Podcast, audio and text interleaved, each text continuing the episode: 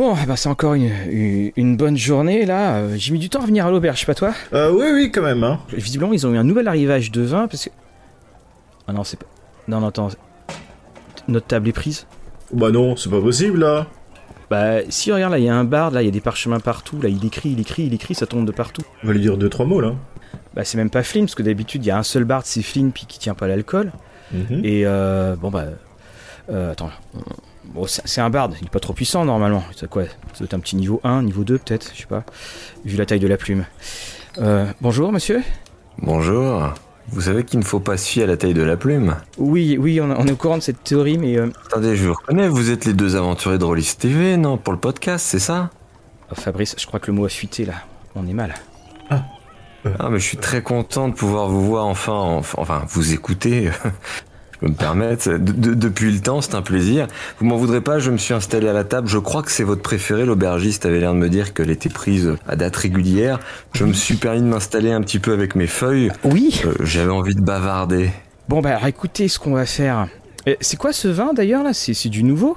Ah, celui-ci, c'est un petit vin de la région d'Imnescar, dans le sud de l'Amne. Ah. Très bon petit vin, un peu fruité, un petit bouquet sympathique, vous allez voir. Bah, je, vous invite à, à le goûter. T'en dis quoi, Fabrice? Bah, je dis pourquoi pas. Hein. Bon, bah, on va poser nos livres, on va poser aussi nos autres parchemins et Bien entendu, bienvenue à Maxime Chatham euh, parmi nous. Bienvenue Maxime à, l'auberge du Dévin. Je vois que tu t'es déjà servi d'ailleurs. Je me suis fait plaisir. Merci de m'accueillir. Ça me fait très plaisir d'être avec vous ce soir. Voilà, et donc euh, bah, nous aussi on est content de t'accueillir. Et puis bah, on en parlait auparavant. Euh, maintenant nous avons un nom à l'aubergiste, hein, donc qui s'agit de Triscar. Et c'est celui Triscar qui a reçu le vin que Maxime a amené. C'est bien le sens de la fête. Alors aujourd'hui Fabrice, donc on va être mhm. tous les trois. Euh, on va parler de quoi Fabrice? Alors aujourd'hui, on va parler du thème du voyage.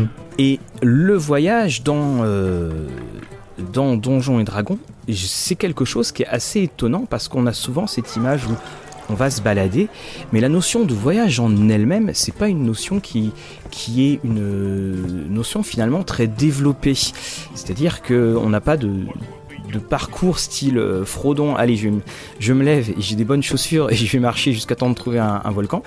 On a quand même quelque chose qui est assez ciblé.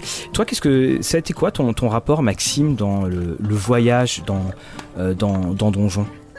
Déjà, le, mon rapport au voyage, il est lié à mon rapport à la fantaisie dans son ensemble. C'est-à-dire j'ai découvert le, genre avec Tolkien, euh, comme tout le monde, avec le Seigneur des Anneaux et le Hobbit. Et, et quand tu regardes bien, l'essentiel de ce qu'ils font, c'est de voyager. Alors, euh, euh, on s'attarde moins dans les romans peut-être que sur les images du film, sur la, longueur des voyages, encore que c'est peut-être pas tout à fait vrai mhm. certains passages. Mais euh, moi j'ai toujours le sentiment que la fantaisie c'était euh, en grande partie des voyages, des longs périples qui, qui permettaient d'aller à un point à un autre. Et, pendant ce périple, il se passait tout un tas de choses. Et puis, et puis mes premiers scénarios de jeux de rôle quand j'étais gamin, bah il y, y, avait un peu de ça, mais sauf qu'à l'époque les voyages c'était toujours un peu très très rapide, c'était expéditif. Et je crois que ça a toujours été mon petit regret de joueur quand j'étais gamin. Euh, la, façon dont on, faisait les voyages un peu trop rapidement, en fait. Oui, parce que finalement, euh, dans, dans Donjon, le, voyage, c'est juste l'occasion d'aller bah, au, dénouement principal, c'est-à-dire euh, soit le fameux donjon, soit la fameuse île qu'il faut aller, où il faut aller donc tout explorer, ou alors on a le, le, très classique, on fait un voyage avec un commanditaire qui évidemment à la fin va nous trahir. Et on n'a pas cette notion du, du, voyage, entre guillemets, plaisir. On n'a pas cette, cette notion. Enfin, a l'impression qu'en fait, le voyage, il, apparaît dans, entre les scénarios, où vous arrivez d'un endroit euh, à un autre. Toi, Fabrice, tu, l'as fait jouer souvent des, voyages euh, en, partie? Alors en général, euh, j'ai un peu deux options, c'est-à-dire que il y a les voyages euh, qui se passent rapidement, euh, voilà on décrit très très rapide, un peu flashback, un flash forward, et puis le voyage qui a une importance où il y a vraiment des étapes, des dangers éventuellement, de la tension à avoir ce fameux voyage, et là je le fais jouer. Et est-ce qu'on pourrait imaginer justement, parce que à ma connaissance, hein, donc je parle également avec votre contrôle, il n'y a pas de, scénario de Donjons et Dragons officiel où je vais d'un point A à un point B, mais le point A euh, c'est tout en haut donc de Férune par exemple, pour arriver au, point B, bah, notamment sur les, vignobles d'âme dont tu parlais par exemple tout à l'heure, Maxime. Je pense me souvenir dans le modèle avec Tiamat, dans, dans, la première partie, il y avait un moment où tu longeais la côte des épées, mais c'était encore assez court et je pense pas que c'était très très intéressant à jouer. Oui, parce qu'on découvrait surtout. Et toi, Maxime, tu as des souvenirs de, lecture comme ça, de, de scénarios où il y a un, grand, grand voyage? Non, j'ai pas un souvenir euh, très précis de, parce que la plupart du temps dans les scénarios, alors les scénarios de, de, l'époque euh, années 80-90 de Donjon, euh, si je me souviens bien, la plupart du temps les voyages étaient pas, c'était presque une formalité, ou alors il y avait quelques tables aléatoires pour tirer ce qu'allait être le, le défi du voyage, mais globalement le scénario s'attardait sur d'autres enjeux que le voyage en soi. En tout cas, c'est le souvenir que j'en ai. Euh, j'ai commencé à voir des, des, éléments un peu plus euh, concernant sur le voyage, euh, un petit peu avec la quatrième, je crois, mais surtout avec la cinquième édition. Et encore une fois, c'est pas le cœur des, des scénarios, c'est-à-dire que vraiment le voyage est un, des poncifs, un des éléments. Euh, les aventuriers vont devoir partir à l'aventure dans les plaines, les montagnes, les forêts, marcher pendant des jours, des semaines et, gérer tout ça, quoi. Donc euh, c'est assez surprenant d'ailleurs de, voir que c'est assez euh, si peu utilisé en scénario, en tout cas pas l'enjeu le, principal de, scénario. Parce que quelque part, on a aussi l'impression que les régions sont juste là pour être un, un, décor qui, qui, ne va pas bouger. Comme si en fait, là, on, on, met plutôt en avant l'exploration, que ce fameux euh, voyage. Alors, il y a eu un écran officiel hein, qui est sorti, euh, qui était euh, un écran Wilderness, où on, parlait justement, de, on, montrait ce que c'était, ce qu'était que l'extérieur dans, Donjon, parce que c'est quand même aussi une chose, c'est qu'au début, si, on prend la, le, début de Donjons et Dragons, donc on fait ces on fait niveaux dans un donjon, puis après comme on est un peu plus grand, qu'on a de la crème solaire, on peut aller enfin euh, euh, l'île de la terreur et autre chose. On peut en fait faire du pathfinding. On a le dungeon crawling et on a le pathfinding. Mais encore une fois, c'est c'est cette, euh, c'est cette exploration et, finalement on a une sorte d'unité de lieu qui est toujours très très contraignante dans les scénarios officiels dans, quand, quand on y réfléchit.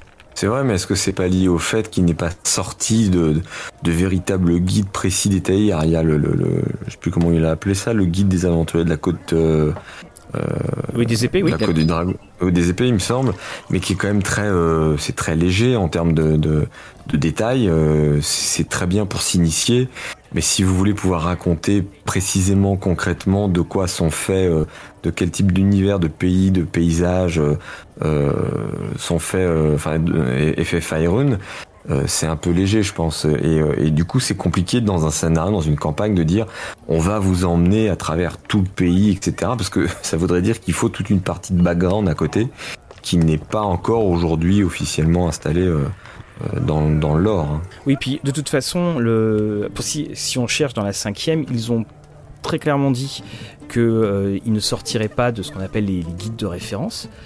Et puis, euh, on, le voit bien, la prochaine sortie, c'est Spelljammer. Et puis, la, boîte d'initiation, qui, qui, va arriver cet été, enfin la deuxième, enfin le, deuxième starter kit. Alors là, c'est très clairement, d'après les, les, sources qui, qui, ont été citées, il n'y a pas une, il n'y a pas d'unité, enfin il n'y a pas de lieu vraiment précis. C'est-à-dire que l'île sur laquelle tu vas te retrouver, c'est une île qui pourrait être mise partout.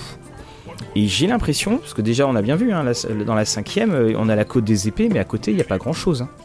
Par exemple, là, tu, tu, parlais euh, justement de, donc de, euh, des, euh, des superbes vins, d'ailleurs très très bons, hein. effectivement, là j'en goûte, ils sont très très bons, mais tu parlais des vins d'Amne. Euh, Amne, c'est pas décrit dans la, dans la cinquième édition. Qui est bien dommage parce que c'est un pays merveilleux et, et j'enjoins tous les, tous les auditeurs qui nous écoutent à aller se promener sur les bords du lac d'Esmel ils verront qu'il y a peu d'endroits aussi beaux dans le sud de Faerun, dans le sud-ouest de Faerun. Pardon, je, fais une petite aparté, mais qui, qui, qui, euh, qui, euh, qui, va dans le sens de tout ça. Je sais pas si vous aviez lu à l'époque, alors euh, ça, ça, ça, parle à des gens qui ont certain, un certain âge déjà, mais, mais les autres peuvent le trouver en occasion probablement, les Volos Guide sur des territoires qui étaient parus il y, a, il y a 20 ou 30 ans de ça au moins, Et, c'était un peu comme des guides du routard. Il y avait le Volos Guide du, du Cormir, de Baldur's Gate, de Waterdeep. Et c'était une présentation des auberges, des endroits où il fallait aller, pas aller, euh, présenté par Volo en personne.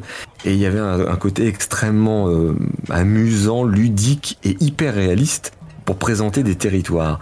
Et euh, alors c'est vrai que ça, ça, on est dans presque dans le méta-jeu, mais c'est extrêmement pratique et utile pour retranscrire quelque chose de presque de donner une vraie couleur à un lieu, euh, quelque chose qui aujourd'hui c'est paradoxal je trouve parce que si euh, aujourd'hui Donjons et Dragons dans la cinquième édition essaie de toucher un public très large en essayant d'éviter les gros bouquins de, de, de contexte, de background qui sont lourds à digérer, paradoxalement à ça, c'est quand même difficile de dire à des jeunes joueurs, bon bah ça se passe dans un monde, bah inventez ce que vous voulez. S'ils n'ont pas l'expérience d'inventer, de créer, ça exige d'eux d'avoir donc naturellement une imagination assez importante.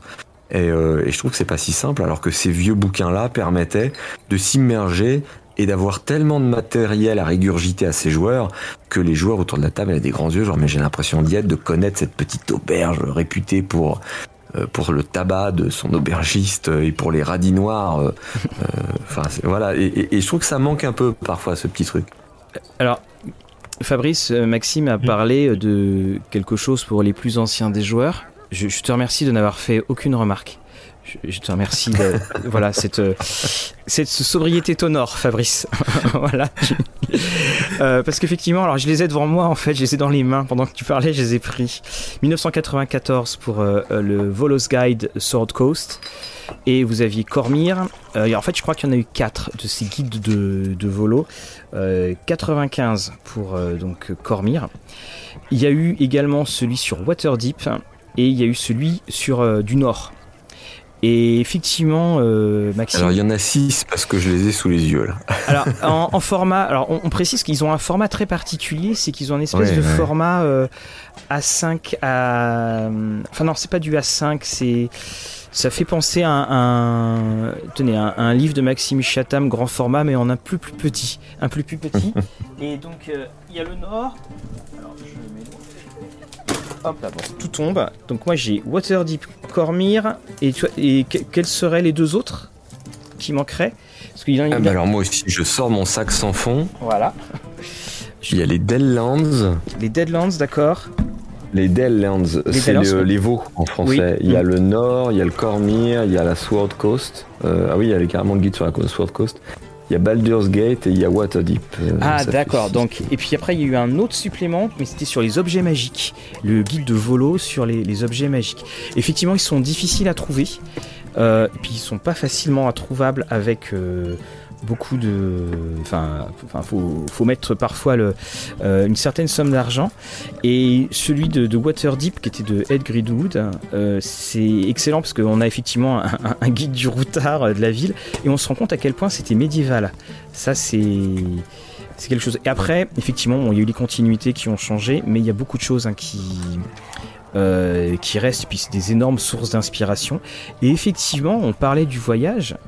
Euh, bah, c'est, euh, on avait des guides de voyage, des guides pour, euh, c'était à la fois effectivement du méta-jeu, et là, par exemple, là, on, voit telle auberge. Alors, il y a, il y a des indices, pour, enfin des, petites notes pour les prix.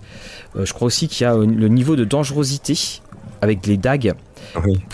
Plus, il y a de dagues, plus ça craint. et puis il y avait les tavernes, les auberges, et puis le, le prix des auberges qui était, qui était dedans. Et toi, dans, justement, on a parlé tout à l'heure des, royaumes oubliés. Quel est l'endroit que tu aimes, dans lequel tu, aimes bien vagabonder, que ce soit d'ailleurs en partie ou que ce soit en, en, imagination? Dans les royaumes oubliés? Ouais. Ou ailleurs. Ah, hein. Ou ailleurs. il y a beaucoup d'endroits. Euh, euh, c'est compliqué. Alors le, bah, ça dépend des moments, ça dépend avec qui euh, je vagabonde et, et, notamment à, ma table quels sont les joueurs. En fait, ce que j'aime surtout faire, c'est quand euh, les joueurs créent leurs personnages. Euh, moi, je, je, alors on en a souvent parlé, toi et moi, tu le sais, je suis un grand adepte des tables aléatoires. Et ne serait-ce que pour tirer dans le... Euh, je crois que c'est dans le Xanatar, euh, dans la cinquième édition, il y a des tables euh, pour tirer tout l'historique d'un personnage, ce qui fait qu'on peut, si on prend le temps d'une soirée pour faire une session zéro, de créer les personnages, et ben chacun va tirer. Est-ce qui plutôt que de devoir créer, inventer, après tout, on peut choisir son personnage, mais pas nécessairement toute sa vie. Et ben, on tire. Est-ce qu'on a des parents Est-ce qu'on a des frères, des sœurs Le type de vie qu'on a eu, etc. les grands défis, les drames, ce qu'on a pu faire dans le passé. Et je trouve que ça donne une petite saveur avec laquelle le joueur doit composer, qui est hyper intéressante. Et une fois qu'on a ça, charge à moi de proposer, sauf quand je joue avec des, des, des gens qui connaissent très bien Faerun eux-mêmes, mais c'est pas toujours le cas. En général, j'essaie de trouver le pays ou le lieu qui va correspondre à l'historique du personnage. Par exemple, euh, si euh, j'ai un demi-orc à table, euh, je vais lui dire écoute, tu, tu as longtemps vécu, je sais pas, par exemple, dans la région de ce qu'ils appellent The Vast, mhm. parce qu'il y a des campements orques et pour les surveiller, les ménestrels ont tendance à employer des, des demi-orques qui peuvent plus facilement se fondre dans les tribus pour espionner tout ça, pour voir si d'éventuelles invasions sont en préparation. Euh, voilà, ça donne un, goût, si j'en ai un, qui a quelque chose de très euh, chevaleresque, avec une, une, vrai sens de la hiérarchie. Le Cormir va, va, va euh, être légitime dans son historique, donc je vais lui raconter un peu d'où il vient dans le Cormir et pourquoi est-ce qu'il connaît bien, pourquoi c'est son pays, pourquoi c'est cohérent avec, avec ce qu'il veut jouer.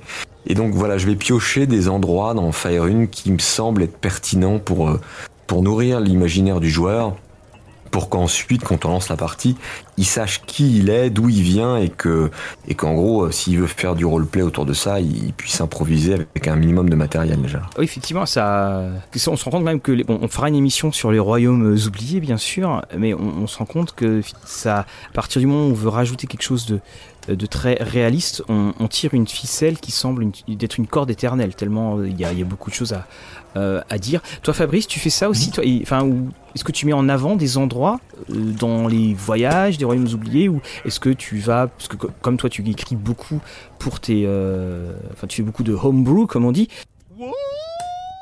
Tu, tu, tu, prends ça en compte ou pas? Oui, oui, je, j'essaie de quand même de replacer les différents personnages aux, aux, régions où ils seraient euh, venu et donc euh, forcément ça te force aussi à créer et à diversifier un peu euh, tes royaumes, tes, tes différentes régions hein, en fonction de l'ethnie ou de la culture que pourrait avoir un tel personnage. Et même que le simple fait de créer un personnage euh, tellement étrange par rapport au royaume, de pouvoir le replacer quelque part, ça crée éventuellement aussi une ville, un village, un royaume euh, ou que sais-je. Donc euh, effectivement, c'est quelque chose d'assez important et je rejoins Maxime sur le fait de, de, créer son personnage avec Xenatar. J'ai créé moi-même récemment un personnage avec ça et je pense que je n'aurais pas du tout obtenu le même personnage avec le même attachement à l'univers et te placer vraiment dans l'univers et, et d'ancrer ton personnage dedans. Tandis que d'habitude, quand tu le crées juste avec le Parent Book, tu as un peu l'impression de éventuellement créer un visiteur, quelqu'un qui est étranger à tout cela. Je sais pas si vous avez vu, mais l'auberge entière, c'est enfin la taverne entière s'est arrêtée il y a deux minutes. Tout le monde nous a regardé au moment où Mathieu a utilisé un anglicisme. oh, lequel? Homebrew. Oui, alors je suis, oui, alors d'habitude, alors après j'ai vraiment pas de chance parce que je dis toujours fait maison. Je connais ton, attachement au, français quand on peut. Et oui, alors oui, voilà. Je, ne sais pas. Fabrice m'a acheté un sort. Ça y est, ça y est. J'ai résisté longtemps pourtant. J'ai résisté très très longtemps, hein, très très longtemps. Et c'est, ah, ça y est, maintenant je, suis. Il va falloir que je fasse attention à tous mes mots. Euh, c'est vrai que quand tu, tu Fabrice, tu, tu parlais du, du Player's Handbook mhm. et que le, euh, on a effectivement un, quelque chose de, de, de visiteur. J'aime beaucoup ce que tu dis parce que quand on, repense à, donc, au guide de la côte des épées, je crois qu'il y a une sous-classe qui est euh, d'appartenir à, à Ferune, qui est en fait il y a quelque chose qui est vraiment rattaché à, mhm. cela, tandis que euh, très rapidement euh, le si en fait le, le Player's Handbook mentionne très mentionne, il mentionne Kryn, il mentionne Eberron, il mentionne tout ça. En fait, il mentionne tout un tas d'univers, mais il s'attache à aucun. Et, le Zanatar euh, amène ça parce que euh, Zanatar, pour les personnes qui ne connaissent pas, c'est une personnalité de, euh, de Waterdeep, hein, puis c'est quelqu'un qui va pas souvent chez, chez, chez enfin heureusement pour lui d'ailleurs. Et, et surtout, c'est un des points, c'est que tous les noms de personnages qu'on rencontre euh, sont des noms qui sont des, grandes personnalités de Donjons et Dragons. D'ailleurs, il faudra qu'on fasse un jour une émission sur les grandes, les grandes personnalités de Donjons et Dragons. Et alors que ça est, toujours mis en avant dans, les titres, finalement, on se rend compte que dans l'exécution même, bon, bah, le Zanatar, finalement, Zanatar, il apparaît pas dans le guide de Zanatar. Euh, Tasha, euh, c'est pareil. Et on, c'est comme si on avait deux couches, c'est-à-dire on a ce rappel constant avec le titre, avec tout ce qui est euh, dans le, canon de Donjons et Dragons, et puis dans l'exécution à l'intérieur, quand on est dans les pages, on a ce côté très, euh, très générique, très très très très polyvalent.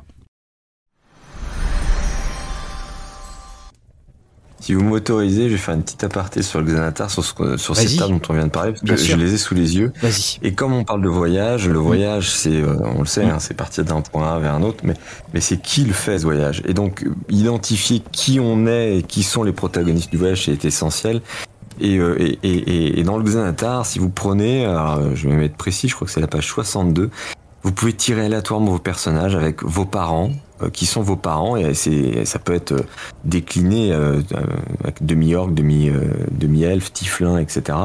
Le lieu de naissance, le nombre de frères, de sœurs s'il y en a, l'ordre de naissance, la famille, alors on peut avoir un tuteur, des parents, un père, une mère, l'un, l'autre, etc. Donc c'est assez détaillé. les parents absents, le train de vie familial, et tout ça est décliné, la maison d'enfance, les souvenirs d'enfance, on tire tout ça au hasard. Euh, sur l'historique aussi, on vient compléter les historiques du, du, du, du comment dire en français, du guide du joueur. Euh, et, je trouve que c'est extrêmement fort. Parce qu'ensuite, on, on, enchaîne sur un nombre d'événements marquants à tirer en fonction de l'âge du personnage. Donc, si vous jouez un personnage qui a entre 21 et 30 ans, vous vous, euh, vous lancez un D4 et c'est le nombre d'événements que vous allez tirer. Alors, j'en prends un au hasard, allez 72. Vous avez rencontré quelqu'un d'important Utilisez les tables complémentaires afin de déterminer l'identité de ce personnage et ce qu'il pense de vous. Concertez-vous avec votre MD pour apporter les détails nécessaires permettant d'intégrer ce personnage à votre histoire.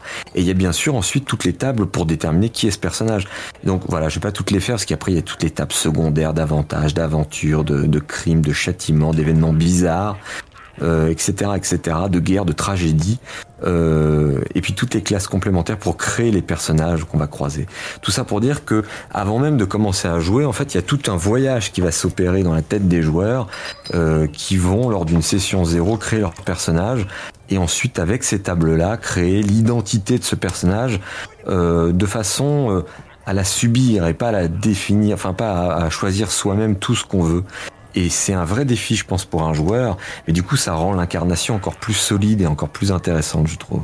Mais est-ce que justement, là, on se retrouve pas avec ce, grand décalage, cette grande dichotomie C'est-à-dire que là, tout ce que tu viens d'écrire, c'est euh, extraordinaire. Puis après, on passe au scénario officiel. Et les scénarios officiels, pour pouvoir euh, prendre, pour tirer euh, toute la substantifique moelle de, ta richesse de création de personnages, bah, tout ça disparaît.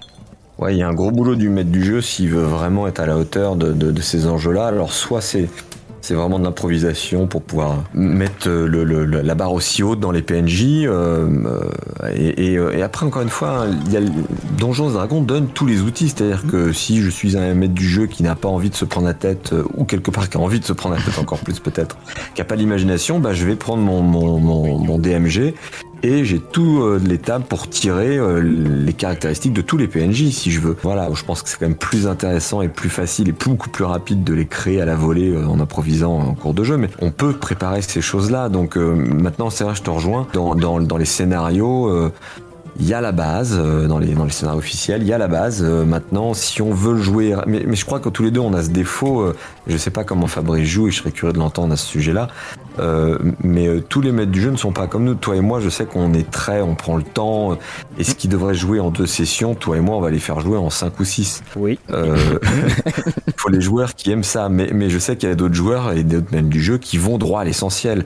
Et dans ce cas-là, ils n'ont besoin quasiment que de ce qu'il y a déjà dans les campagnes officielles. Fabrice, toi, tu, joues comment? Tu, tu prends le temps, tu développes, tu improvises ou tu essaies de vraiment dire non, non, l'essentiel? Déjà, vu que je ne joue pas de campagne officielle euh, réellement, hein, en tout cas quand je masterise, donc je, je prends le temps quand on a le temps. C'est-à-dire qu'en général, je donne à mes euh, joueurs, voilà, on va jouer, on va essayer de jouer une fois par semaine ou euh, une fois toutes les deux semaines sur une période de six mois ou plus. Hein. Mais voilà, donc on a un peu un contrat comme ça, on dit, ah, on se réserve plus ou moins euh, tel jour pour jouer, et si tout le monde est disponible, on joue. Et sachant cela, je fais progresser le scénario en, fonction, et d'avoir, donc quand on a le temps, on prend le temps. Sinon, vu qu'on arrive à la fin de nos six, mois, bah, j'ai tendance des fois un peu euh, soit de couper le scénario en mode bah c'est pas grave, ça s'arrêtera là, ou de, de rusher un peu mes players, malheureusement. Mais c'est ça en fait ce que tu dis, tu vois, Fabrice, euh, prendre le temps quand, quand, on veut, mais et quand on a tourné. Euh, quand nous discutions la semaine dernière, quand nous étions tous les deux à table, on, on on a parlé du fait qu'il y avait beaucoup de choses qui finalement seraient extraordinaires à jouer en, solo ou en duo. Et de, plus en plus, et c'est ce qu'a dit Maxime euh, là, en, reparlant du Xanatar, mais finalement, on a toujours cette espèce de perception que pour dans Donjon, il faut être 4 euh, ou 5 joueurs parce qu'on recouvre toutes les classes. Mais si tu joues à deux, tu peux faire des choses extraordinaires où là vraiment tu as cette profondeur de personnage et où ton personnage ne va pas juste, juste le euh, le tank du groupe, la euh, tank n'est pas un anglicisme, je précise, la boîte à l'armoire à pharmacie du groupe où tu peux vraiment jouer, tu joues ta relation au dieu et, et, comme toujours, ben, là on parle par exemple des, de voyages, les, mages rouges de Tay, on peut très bien faire tout un voyage pour aller à Tay et euh, aller régler quelque chose comme dans un comme dans un roman.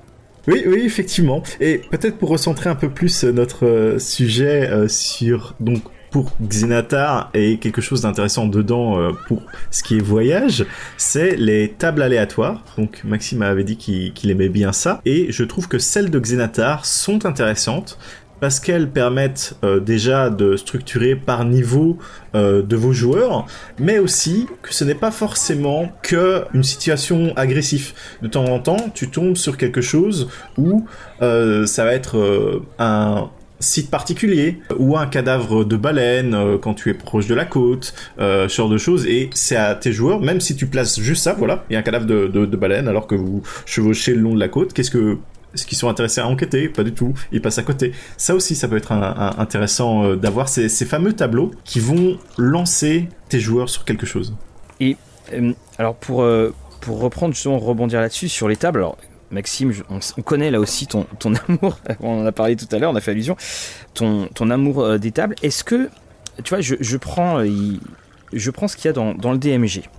Euh, dans le DMG, là, je suis en train de... Hmm. On remarquera que on, a le, wilderness, donc, hein, la, nature sauvage. On va retrouver, comme tu disais Fabrice, des gens un petit peu bizarres. On va avoir le temps, et tout ça encore en table on va avoir les besoins de nourriture, on va avoir les euh, donc des, immeubles aléatoires, type d'immeubles, on va avoir les calamités, là aussi. Mais finalement, on est encore une fois dans cette espèce de une espèce qui dit pas vraiment son nom. C'est-à-dire on, on, avance, mais on n'avance pas vers un. En fait, on part d'un point et on explore ce qu'il y a autour du point, mais on finalement, à terme, on va revenir vers, vers ce point. Toi, est-ce que tu as utilisé, Maxime, les tables comme ça qui étaient, euh, qui étaient proposées, mais dans le DMG ou le Zanatar? On parlera tout à l'heure de certaines tables que tu utilises. En fait, j'utilise pas vraiment ces tables-là. Euh, pour, moi, le voyage, c'est vraiment quelque chose d'essentiel dans, dans, les parties de donge. Et, euh, et, je n'hésite pas à faire du voyage un scénario dans le scénario, pour ne pas dire même une campagne dans, dans, dans la campagne parce que je trouve que le voyage est formidable. Il permet de donner le sentiment que le monde est grand, euh, de montrer sa taille, de, montrer que le temps passe. Euh, il permet de, partir dans des moments surprenants que personne n'attendait, parce que quand vous partez dans une campagne où on vous dit euh, le grand méchant truc a volé Sta aux géants des montagnes, bon bah tout le monde dit ok, bah on va aller dans les montagnes, on va taper sur les gens, on va récupérer le truc et puis on va le ramener, puis c'est ça le scénar. Sauf que si avant d'atteindre ces montagnes, euh, vous faites 5 ou 6 ou 8 ou 15 sessions de jeu euh, pour y aller en voyage, il se passe 1000 choses, 1000 péripéties, euh, vous rencontrez 40 PNJ, des monstres, des lieux incroyables, vous déviez de votre histoire et, les joueurs au moment se disent mais est-ce que tout ça, euh, en fait, c'est quoi la campagne? Est-ce que la campagne c'était un prétexte? Et ça se trouve ce truc de géant. Et ils ne sont plus sûrs de ce de, de, de ce qu'était une évidence. Et je trouve que c'est très intéressant parce que subitement ils se mettent à vraiment vivre ce qui se passe dans, avec leur personnage, le voyage pour ce qu'il est, pour ses dangers. Donc oui, pardon de ces digressions, mais oui, j'utilise des, tables aléatoires, mais pas vraiment celles du DMG. Euh, en revanche, j'ai une quantité astronomique de bouquins dont on peut parler, si vous voulez, de, tables aléatoires qui, euh, qui me permettent justement de jouer avec, euh, la surprise des joueurs. Alors c'est ces tables-là, tu nous en avais un petit peu parlé. Alors on, on va d'ailleurs faire une vidéo dessus.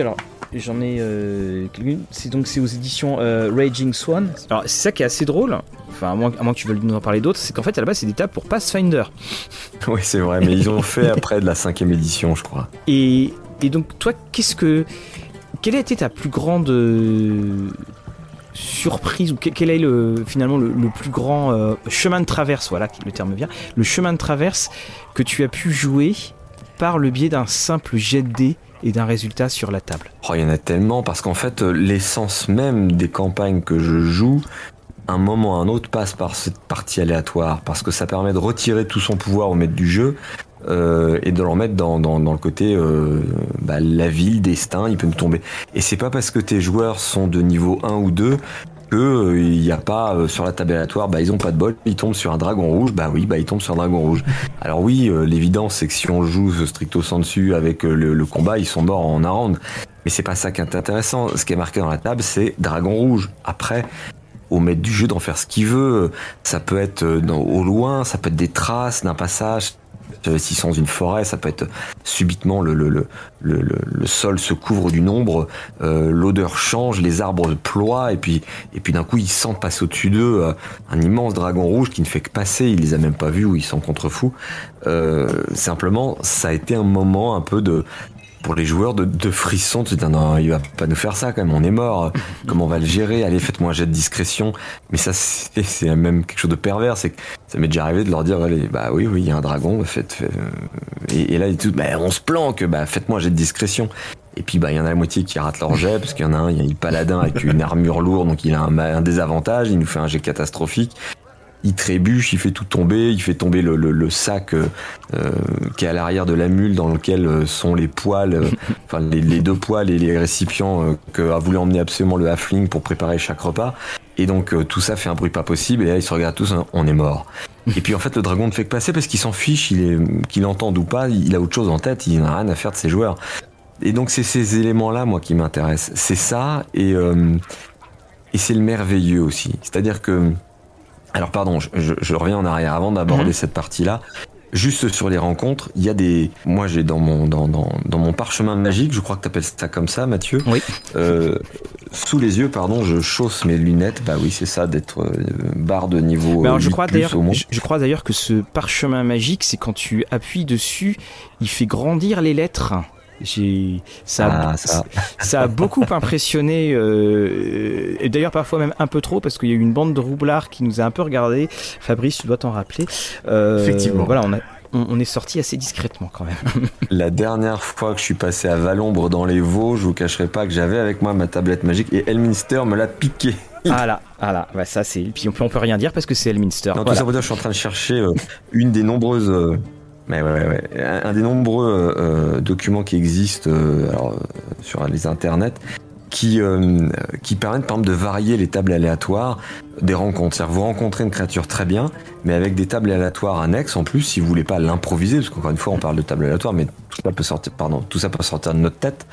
Euh, euh, par exemple, euh, il y a des tables qui vous permettent de dire ok d'accord mais c'est qu'est-ce qu'il est en train de faire? Eh ben alors il y a vous faites 6, bah, il est en train de de, de boire dans une rivière, dans une mare, dans, dans, dans une mer de ce que, ce que vous avez à proximité.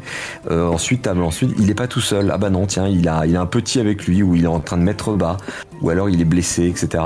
Et ces tables-là permettent d'aller de, encore plus loin dans, dans, dans la possibilité, dans l'inattendu, qui fait qu'on n'est plus seulement dans, la créature qui ne fait que passer ou qui pourrait être euh, soit de la, chair à canon pour les joueurs, soit au contraire un, moyen de leur faire peur.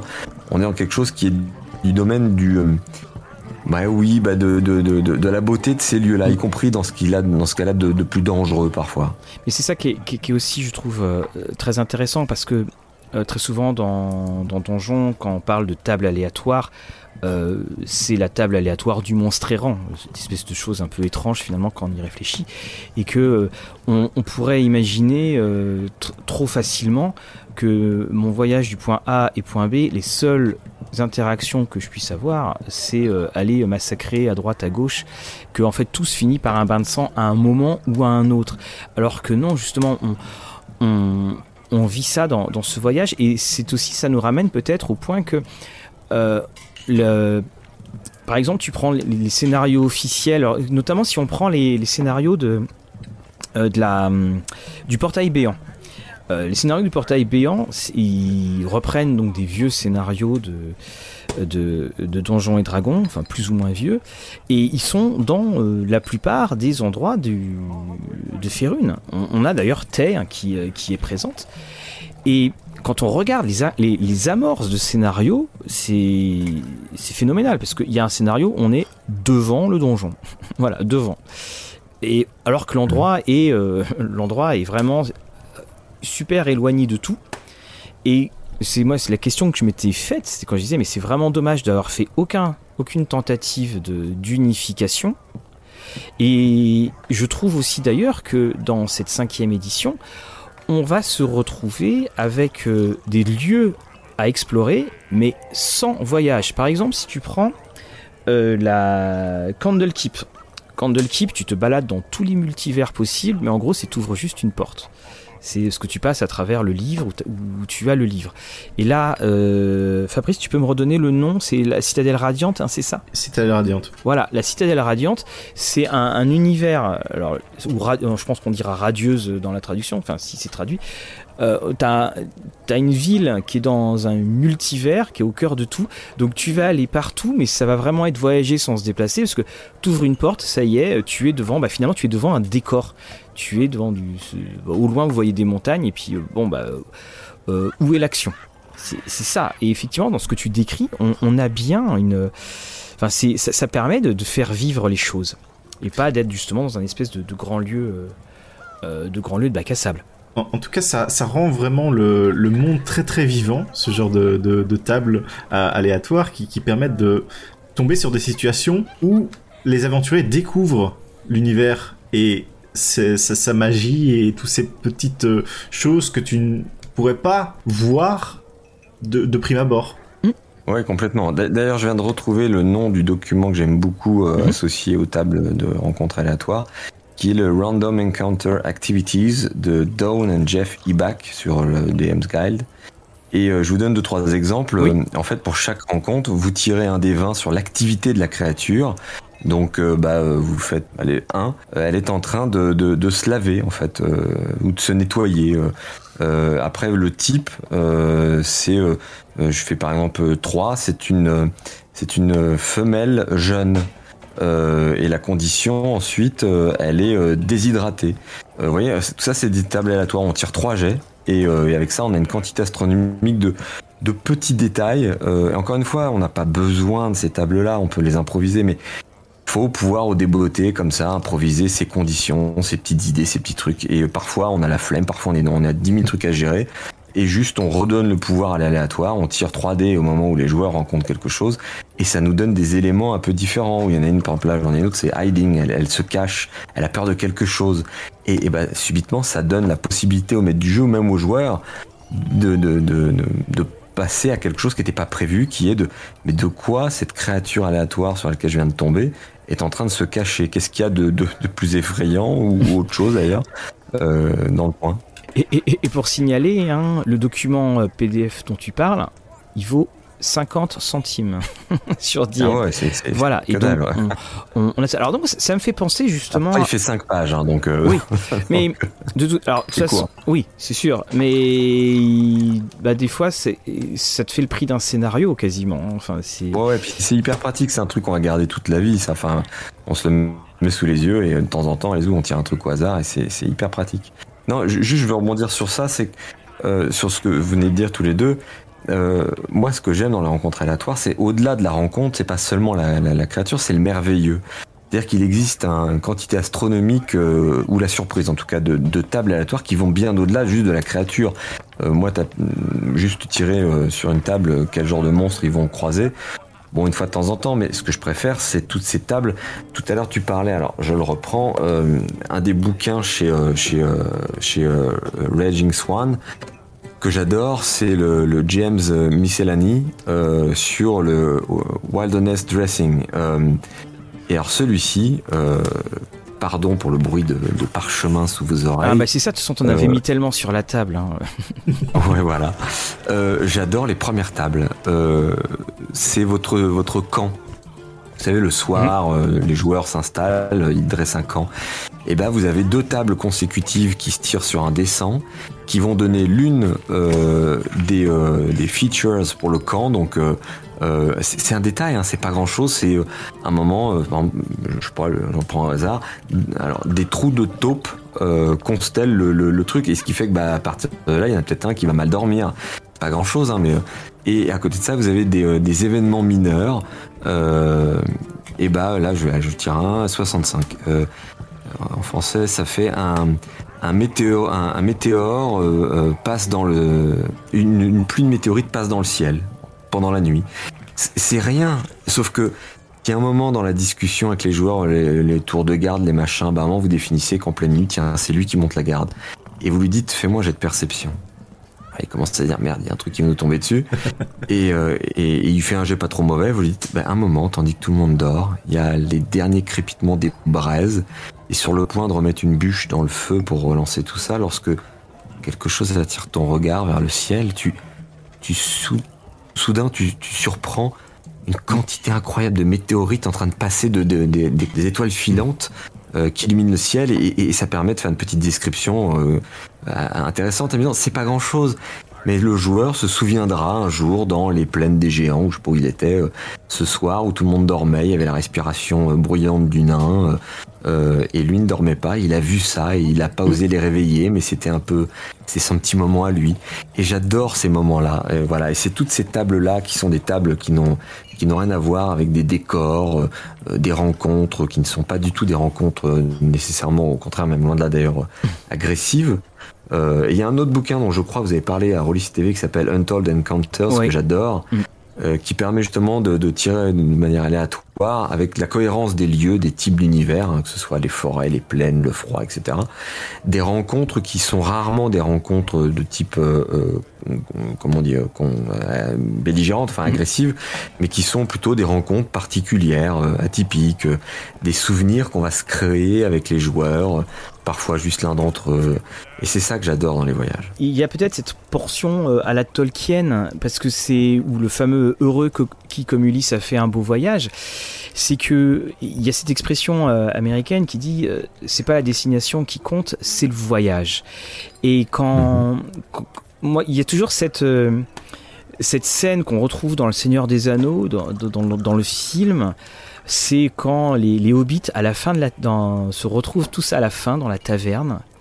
Et puis euh, ils, sont là avec leur shop, ils, vont trinquer et il y a cette tristesse sur leur, euh, il cette tristesse dans leurs yeux parce que ce qu'ils ont vécu, c'était euh, e-, extraordinaire. Alors ils pourraient résumer en disant on a détruit un anneau, mais qu'est-ce qu'ils vont raconter? Alors on a rencontré des Ents, on a rencontré ceci, on a rencontré ça, on était capturé, on a vécu ci, on a vécu ça. Et très paradoxalement, alors qu'on a un jeu qui est très épique dans Donjons et Dragons, on a ce côté à la fois euh, le côté épique, mais aussi matiné de ces petits moments de bonheur comme on en vit tous dans notre vraie vie. Euh, on, se réveille, on entend un oiseau et on trouve ça agréable. Tous ces petits moments, toutes ces petites choses-là bah, sont totalement absente et on met plutôt en avant le côté euh, on le met même pas en avant, mais surtout en avant le côté de tiens j'ai plus 3, il y a plus 4 et puis dans je vais changer de niveau. C'est ça qui et tu parlais de ce côté enchanteur et enchanté, c'est aussi la magie du jeu parce que le, jeu de rôle c'est voyager sans se déplacer. Hein. C'est c'est exactement ça. Toi et, Fabrice, tu, as pu faire des, des, petits éléments comme ça là, comme ce que décrivait Maxime, parce que quand on décrit des météorites dans Donjons et Dragons, on va faire oh là, il y a un truc qui arrive, il y a un dieu qui s'est réveillé. Alors j'ai pu j'ai pu en faire, puis ça ça permet aux, joueurs aussi de s'ancrer dans l'univers, euh, comme disait Maxime, de, lui donner quelques souvenirs ou même de s'interroger éventuellement sur certaines choses. Mais, mais voilà, après, à côté de ça, euh, au niveau des voyages, ce que j'aime bien, ce qui est assez enchanteur, c'est changer de paysage. C'est-à-dire, on a beaucoup parlé ici de, de voyages et plus les voyages terrestres, je pense, hein, mhm. principalement. Et récemment, j'ai pu euh, avoir l'occasion de jouer une campagne assez maritime et ça change énormément de choses euh, de, de, voyager euh, sur un bateau. Et tu, tu l'as mis en tu l'as mis en scène comment d'ailleurs cette différence de, de voyage euh, euh tu, Non, t'étais maître de jeu, c'est ça hein? J'étais maître de jeu, oui, effectivement. Et, et, tu la mets en scène comment cette différence? Donc en, en gros, euh, ils avaient reçu un objectif et ils avaient reçu une carte et donc la carte était très approximative et mhm. certaines zones n'étaient pas totalement découvertes où ils avaient pu se renseigner sur quelques points, mais tout du long de leur voyage, ils ont dû un peu aussi explorer et se retrouver dans cet environnement où t'étais un peu bah, protégé juste par ton bateau et tout ce qui t'entoure peut éventuellement être des ennemis. C'est quelque chose qui, qui, est assez spécial. Ou même euh, dans, dans les tables euh, aléatoires. Donc j'avais repris celles euh, que tu retrouves dans Ghost of Saltmarsh. Oui, tout à fait. Qui, qui sont très bonnes d'ailleurs parce que au début de journée, tu tires deux des 20 pour savoir s'il y a des incidents sur ton bateau et s'il y a une rencontre aléatoire qui se produit. Et des fois, t'as les deux ensemble. Bon, voilà. grosse journée, grosse journée. Exactement. Et à côté de ça, euh, il y avait certains éléments euh, qui étaient assez loufoques parce que euh, j'en avais tiré un où à un moment ils ont dû lutter contre un tourbillon qui était centré sur un portail qui pouvait les envoyer dans le, le plan de l'eau. Donc là, mhm. ça aurait changé pas mal la, la donne en termes d'aventure. Mais j'ai, voilà, c'est quelque chose et, et c'est dépaysant aussi ce, ce côté maritime, euh, d'autres choses euh, éventuellement, et de ne pas savoir sur éventuellement qu'est-ce que tu vas tomber ah, C'est très vrai ce que tu dis Fabrice parce que euh, moi j'essaie toujours de, de, penser au sens quand je décris des voyages. Alors je les fais pas à chaque fois tous, mais de se dire ok ce type de paysage là, qu'est-ce que quel sens? Est-ce que c'est les odeurs qui vont changer? Est-ce que maintenant qu'ils changent de région, est-ce que c'est je sais pas, est-ce que c'est au niveau des sons, des sonorités des animaux la nuit ou de ce qu'ils peuvent voir? Euh, si à un moment j'ai décrit dans la journée pendant euh, une longue traversée d'une plaine, ils ont pu observer euh, euh d'immenses papillons multicolores voler ensemble. Bah, peut-être que de, deux trois jours après, on a quelque chose de plus aride, de plus dur, donc il faut quelque chose au niveau du son dans les oreilles, la façon dont les vêtements, le, tu parlais de paysage maritime, le sel dans les vêtements qui colle à la peau, qui rend les déplacements désagréables. Euh, et, je trouve que c'est toujours intéressant de se poser la question en termes de sens. Qu'est-ce qu'on peut entendre, respirer, sentir, euh, et entendre, voir, etc. Euh, dans les décors et le changement de paysage dont tu parlais euh, contribue à cette idée d'un long voyage, à la découverte d'un monde qui est vaste. Euh, ça, c'est vraiment des éléments que j'aime beaucoup. Oui, parce que puis là encore, on, ce sont aussi des, des, des, éléments qui ne sont pas des, forcément des éléments, des, choses antagonistes. Tu vois, c'est euh, euh, ah, euh, vous êtes attaqué par une pieuvre géante. Ah bon, bah, c'est bon, ça veut dire qu'on s'est éloigné des côtes. Tu vois, c'est ça qui permet de, mm. de ça. Et, toi, Maxime, tu as déjà fait des, des, mis en scène aussi des, voyages maritimes, aériens Oh, ça a pu arriver, oui ça a pu arriver. Alors moi, j'ai beaucoup joué à Pathfinder à une époque, euh, comme beaucoup, je passais, euh, j'ai un peu passé la quatrième édition de côté euh, et, je me suis mis à Pathfinder. Et, là, il y a eu pas mal de campagnes assez épiques où oui, il y avait des voyages dans les airs, des voyages sur terre, dans les eaux, dans les. Enfin, pour le coup, eux, bah, Pathfinder, d'où le nom, a, quelque chose qui est très lié au voyage. De manière générale. Donc là, c'était l'occasion de beaucoup, de maintes aventures avec avec les joueurs dans des environnements différents. Mais j'essaie toujours de ne pas brusquer les choses, c'est-à-dire de ne pas précipiter que en, l'espace de trois phrases, on soit pas passé par 25 environnements différents, comme si le monde euh, était minuscule ou qu'on voyageait à la vitesse d'un avion de chasse. Quoi. Pour moi, un voyage, ça se mérite, c'est long. Et puis, c'est l'occasion de rencontre aussi, parce que le monde est rarement désert, enfin, euh, sauf dans le Seigneur des Anneaux, bien sûr. Oui. Mais, euh, mais, mais normalement, faire une et plein de monde, plein d'aventuriers comme, comme eux. Donc, euh, donc c'est des rencontres, c'est des rencontres improvisées, euh, aléatoires euh, ou, ou, préparées, peu importe, mais euh, et qui sont souvent le fruit d'improvisations amusantes parce que les joueurs peuvent être surprenants. Moi, je me souviens d'une rencontre un soir, un feu de camp qui devait, dans ma tête, ne servir absolument à rien d'autre que de créer un peu de un peu de lien entre les joueurs et puis, puis, puis les faire vivre quoi. Et je pensais que ça allait durer 5 minutes et en fait ça a duré une heure de jeu facile parce qu'ils se sont intéressés aux joueurs, parce qu'il y en a un qui était Tifling qui a remarqué un moment grâce à un super jet de perception. Ça c'est toujours le problème dans l'improvisation, c'est-à-dire qu'il y a un joueur qui me dit mais j'observe ce personnage-là parce que je l'avais décrit d'une manière particulière. Mhm. Et je lui dis, bah, fais-moi un jet de, de, de, perception, je sais plus ce que c'était. Et il me fait un super jet. Bah, je me dis, si je lui demande de faire un jet et qu'il fait un super jet, je suis obligé de, faire quelque chose. Donc à moi d'improviser quelque chose qui puisse être intéressant. Et donc là, je me dis à improviser, bah, bah tu remarques deux, troisième. Et en fait, il se rend compte que c'est une tiefling, mais qu'il le cache. Et comme lui lui-même était de la même nature, bah, il se dit tiens, peut-être, euh, je sais pas, il s'intéresse, il discute, puis une longue conversation s'installe, et puis ils se rendent compte que finalement ils ont des objectifs peut-être communs, ils décident de mutualiser une partie du voyage. Et puis de petit à petit, bah, en fait, ce groupe de PNJ se met à les, à les rejoindre. Et ça a été très pratique puisque en fait, peu de temps après, un des joueurs est mort euh, dans l'aventure et, et, il a décidé de ne pas recréer de joueur, mais de reprendre un des gars de, de, du groupe de PNJ qu'il avait déjà, euh, qui traînait avec eux, euh, qui était le fruit d'une improvisation totale. Et il disait, bah non, bah, moi, est-ce que je peux reprendre ce, ce joueur-là et, et m'intégrer comme ça à notre groupe? Et je trouvais ça super. Et comme en plus, ça faisait trois quatre parties qu'on jouait avec ces PNJ, qu'il y avait eu du tas de moments de roleplay, eh ben, il savait qui était ce personnage, d'où il venait, les autres aussi, et ça a été totalement naturel que le, le, le, truc un peu difficile à faire entrer au forceps de ah bah vous croisez un gars qui a le même objectif que vous, mais vous connaissez ni Dev ni Adam, mais vous avez quand même lui faire confiance. Ça, ça marche plus quoi. À un certain âge, on n'y arrive pas à ça.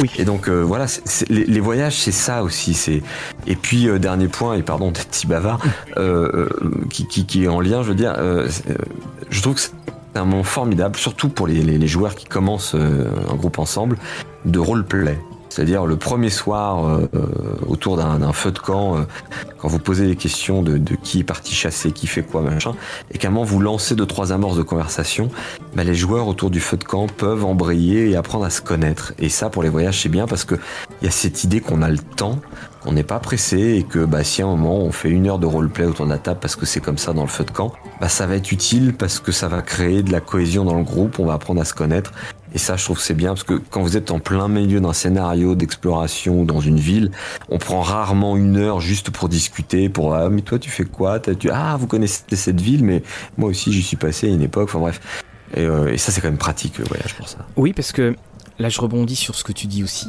On rebondit beaucoup aujourd'hui. Hein. euh, tu as certains euh, donjons où c'est écrit euh, vous lancez un dé ou même d'ailleurs, enfin, tu as des scénarios, c'est écrit toutes les demi-heures, vous lancez un dé pour savoir quel événement va arriver et ton événement, c'est dans 95% un combat.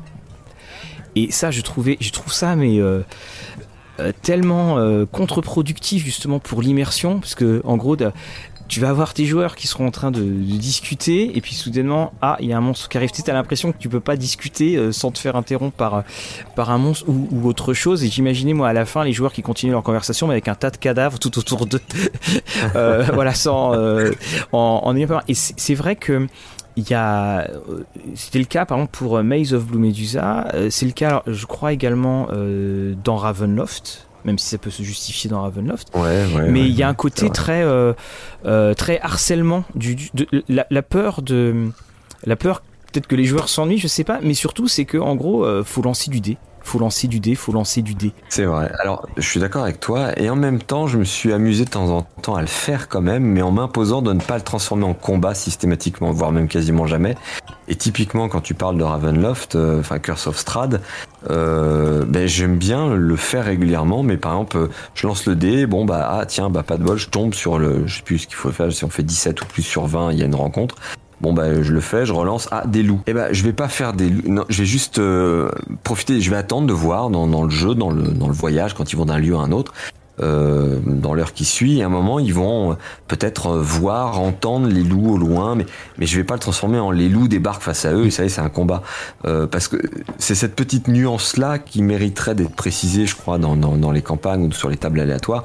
C'est voici de quoi nourrir votre imaginaire de, de de maître du jeu, mais n'en faites pas un combat systématiquement, c'est au contraire.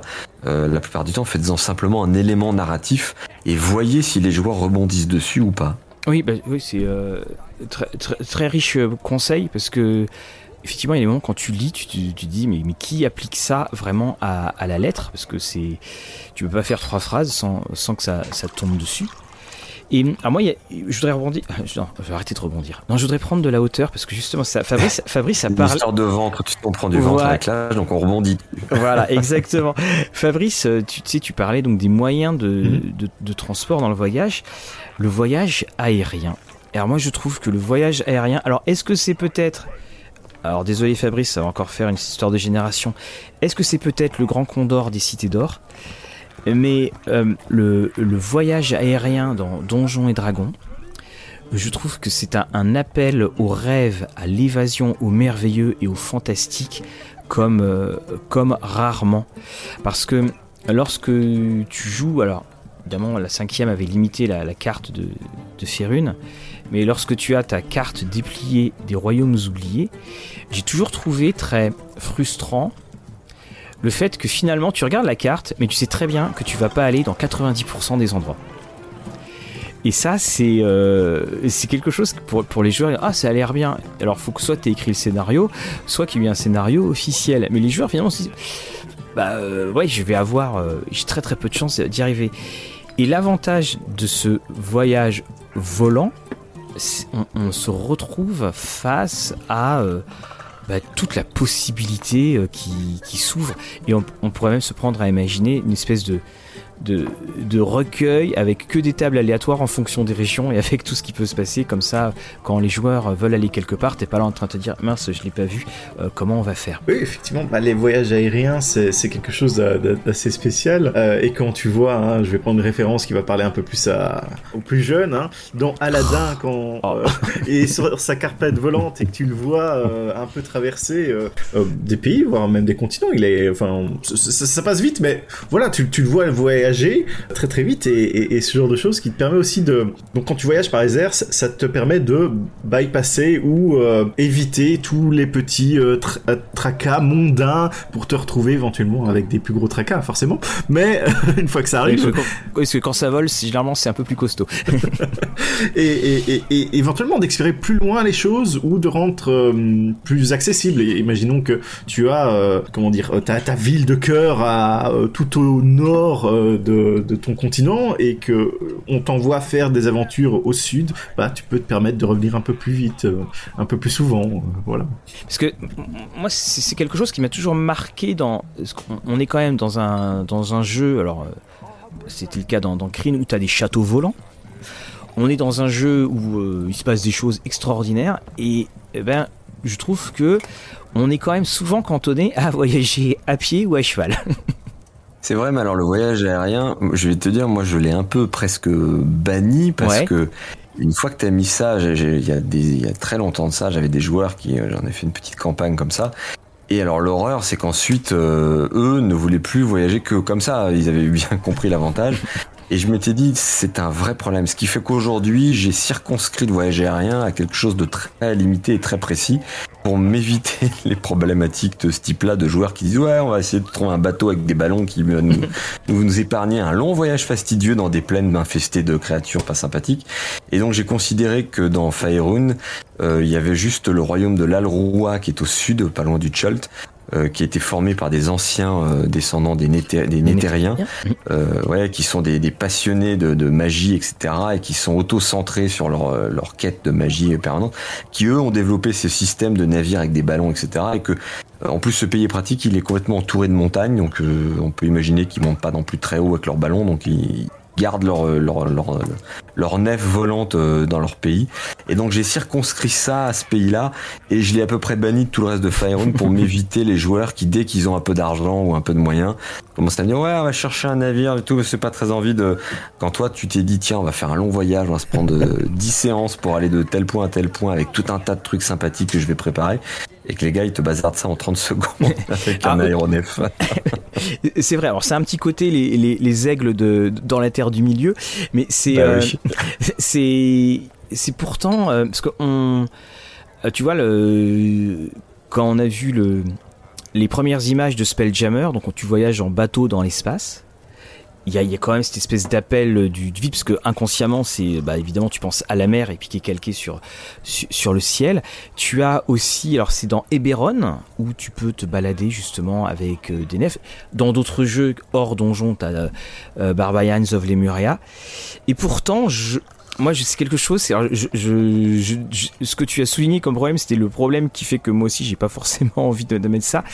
Mais il, y aurait quelque chose de, de, tellement. Alors, on va pas dire le rêve bleu pour reprendre la référence de, Fabrice, mais il, y a, on aurait cette espèce d'appel ultime à l'imaginaire.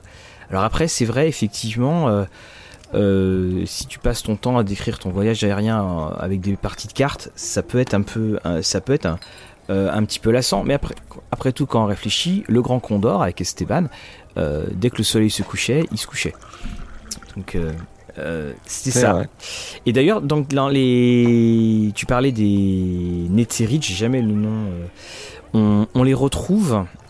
On, on les retrouve dans Frost Maiden, parce que dans Frost Maiden, il y a un, un navire qui s'est euh, écrasé tout au nord et qui était un, navire Néthéride. Et d'ailleurs, c'était là où on avait commencé à dire mais si c'est écrasé là, c'est que peut-être on commence à annoncer Spelljammer. Donc ça, ça fait partie de, de, ces, petits euh, œufs de, ces petits œufs de que euh, Wizard a, euh, a, pu mettre. Et T'as vu Fabrice, il fait tout pour ne pas utiliser Easter egg.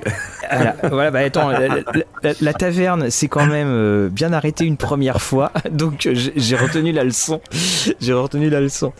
Je, je, je, je, je fais juste un, un truc là-dessus, mais euh, moi j'ai entre les cartes euh, en français, euh, parce qu'on parle de voyage, il y a beaucoup de cartes, donc on met devant les joueurs. Entre les cartes en français, les cartes en anglais, euh, c'est toujours un, un, bordel sans nom. Et mes joueurs me disaient toujours, mais alors attends, cet endroit s'appelle Château Suif ou Candlekeep Et j'aurais dit, bah, écoutez, on va faire un truc très simple le commun, la langue comme le, le, la langue que tout le monde parle, Faerun, euh, et globalement dans les mondes en général de Donjons Dragons, ça sera les cartes en anglais, ok mmh. Quand vous voyez une carte en français, considérez que c'est du vieux cormé, cormérien, je sais pas comment on dirait, qui est un peu une langue euh, qu'on utilise dans les cours, euh, l'équivalent du français, euh, voilà. Et donc, bah ça dépendra. Si, si vous savez le lire, et bah vous pouvez le dire en français. Sinon, vous le gardez les termes en anglais. Comme ça, j'ai fait une espèce de, de, truc qui fait que c'est clair pour tout le monde, quelles que soient les cartes qu'on met sous les yeux des, ah des ouais, joueurs. Ah, c'est une excellente idée parce que euh, et puis hein, comme on le sait ici, on est dans l'émission des digressions. Euh, c'est une excellente idée parce que le. Alors je sais que Fabrice, toi tu joues beaucoup beaucoup avec les termes en anglais, mais on, se retrouve aussi avec différentes couches de traduction parce que euh, eau profonde, Waterdeep, Waterdavien, Aquafondien. Et on a également, euh, bah voilà, sur des petits endroits, bah, Candlekeep, euh, c'est exactement le, c'est exact parce que je l'ai eu ce problème-là, parce que j'avais un personnage qui venait de euh, Candlekeep et c'était effectivement, c'est Château Suif, hein, c'est ça. Et je, quand tu te rappelles pas forcément correctement de la traduction française, tu reviens sur la version, euh, euh, la version anglaise. Mais ouais, je crois que c'est très bien de dire ça, les deux noms en, euh, voilà, c'est ce vieux langage perdu et puis et, puis et puis l'autre nom. Parce qu'en plus, il y a des parfois des, des, petits problèmes de traduction. Et puis il y a aussi des choses qui sont toutes simples, c'est les prononciations. Nous à la, on a une table où on a une on a une table, il y a trois profs d'anglais. Et euh, ça devient une sorte de, de blague, c'est-à-dire que quand euh, quelqu'un dit oui, on va aller à Waterdeep, puis t'as quelqu'un autour de la table qui fait ah, tu veux dire Waterdeep, c'est bien cela, qui le reprend mais avec le. C'est toi, ton accent commun, ça va. Hein. voilà, c'était très très drôle. Donc, euh, et en fait, on l'attend. Si quelqu'un ne justement ne corrige pas, euh, voilà, ça, ça, crée quasiment une une, euh, une déception. Mais c'est la, la, question aussi que je me posais, c'était dans un voyage, rencontre-t-on d'autres joueurs? Ce que je veux dire par là, c'est que c'est une des choses. Alors on le voit à la taverne, ça rentre, ça, sort. Quand il y a eu la, quand il y a eu la paye, ils viennent dépenser euh, les quelques pièces qu'ils ont. Mais on est dans un monde où très souvent on a l'impression, alors un petit peu moins maintenant, que finalement les joueurs sont les seuls aventuriers. On rencontre rarement un autre groupe fait d'un clerc, d'un guerrier, d'un magicien et euh, donc bref l'élément classique en format de PNJ. Oui, c'est vrai, mais mais euh, mais je pense que ça tient aussi au fait que en réalité, euh, il faut pas oublier que les, les joueurs sont pas censés être un clerc, un paladin, un, roublard, etc. Mhm. Ils sont censés être, en fonction de leur historique, un cuisinier, un charpentier, un. En fait, quand on tire son, quand on crée son personnage, la classe c'est une sorte de prétexte. Pour... Moi, c'est ce que je dis aux, néophytes, aux nouveaux joueurs, pardon. Euh, je leur dis toujours, tu vas choisir quel est ton métier, mais tu vas choisir quelle est la nature euh, vers laquelle en réalité ton personnage euh, tend réellement profondément, et sa nature c'est sa classe. Et donc, euh, bah, euh, tu veux être paladin. Bon, le paladin c'est quand même plus plus plus strict et plus clair. Mais tu veux jouer un, guerrier, très bien. Euh, bah, c'est un type. On va lui créer une histoire. Tu vas tu vas me dire comment et pourquoi il sait si bien manier les armes et tout. Mais mais c'est pas son métier, sauf si tu as choisi de jouer un, dans, les historiques un soldat. Mais ça se trouve, on, peut tout à fait jouer, je sais pas moi, un, avocat euh, qui, qui, est guerrier, mais parce qu'en fait, euh, la vie, la famille l'a poussé, alors que sa passion c'était les armes, et qu'un jour il a décidé d'eux, etc. Et donc moi, c'est ce que j'aime bien, c'est croiser des joueurs, euh, que les joueurs croisent un groupe, une caravane, enfin un, chariot au moment, et les gars descendent et ils descendent pas. Et je décris pas un clerc, un paladin, mmh. machin. Je décris des gens physiquement et, puis ils se présentent. Bah moi, je suis marchand. ah moi, vous savez, je, je je, je, compte des histoires et je mon rêve est d'écrire un jour une longue chronique sur tout ce que j'aurais raconté sur l'histoire euh, de la Zambie parce que c'est un pays formidable dans lequel je viens. Et en fait, les joueurs vont comprendre que le mec est un barde parce qu'à un moment le soir, quand il va, il va leur parler, il, il, il va leur raconter un peu son histoire, mais il va le faire avec tellement de charisme et tellement de prestance que quand je vais décrire ça, euh, je vais utiliser des mots particuliers, je vais leur demander de faire un jet de sauvegarde de charisme ou de, de sagesse, pardon. et certains vont réussir et ils vont se rendre compte que qu'il n'y a rien de, malveillant dans ce qu'il fait, mais en revanche, il a, il a déployé des artifices de, de compteurs qui vont au-delà de son charisme et qui font que sa voix est parfaitement posée. C'est comme si elle avait un grain naturel qu'il n'avait pas le reste de la journée.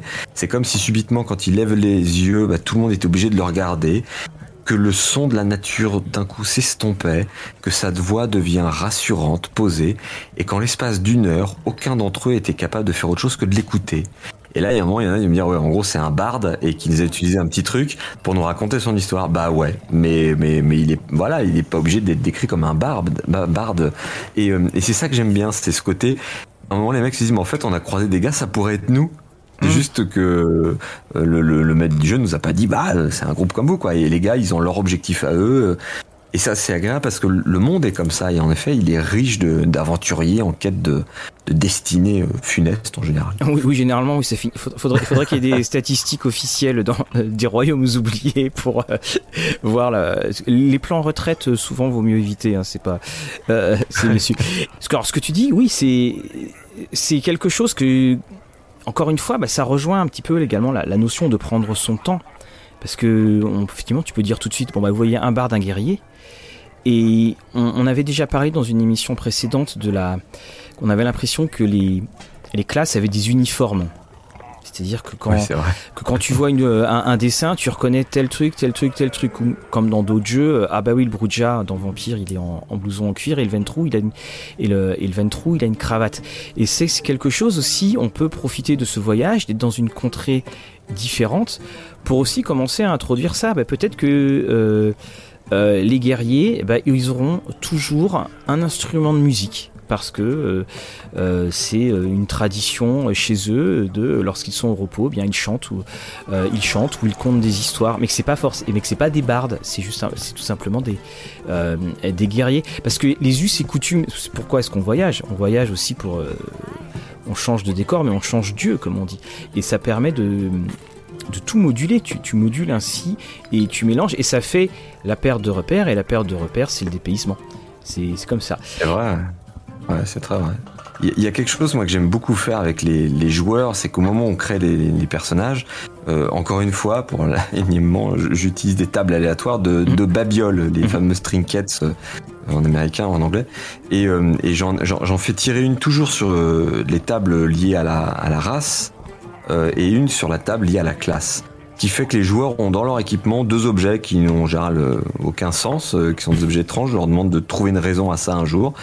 Et, euh, et, je le fais parfois aussi pour des PNJ en douce derrière mon écran, parce que si à un moment vous dites que, euh, je sais pas, euh, un dégât autour du feu sort de son sac une petite fiole dans laquelle il y a une grenouille séchée dans un liquide mauve qui, émet une légère lumière dans la pénombre, les gens vont se dire qu'est-ce que c'est que ce truc? En fait, c'est juste une babiole, c'est un truc lié à son histoire personnelle, à moi d'improviser un truc autour de ça, mais ça crée, ça nourrit une histoire dans l'histoire, et ça fait que bah, le type subitement est peut-être pas juste ce qu'on pensait, mais, peut-être, euh, je sais pas, un magicien, un trafiquant d'objets étranges, enfin bref. Mais c'est, c'est peut-être même comme euh, la personne qui est passée, parce que je viens de voir euh, Fabrice qui vient de sortir. Alors, je crois qu'il a pris également un petit peu de, un petit peu du vin. Donc, il nous a fait un, il nous a fait un petit coucou.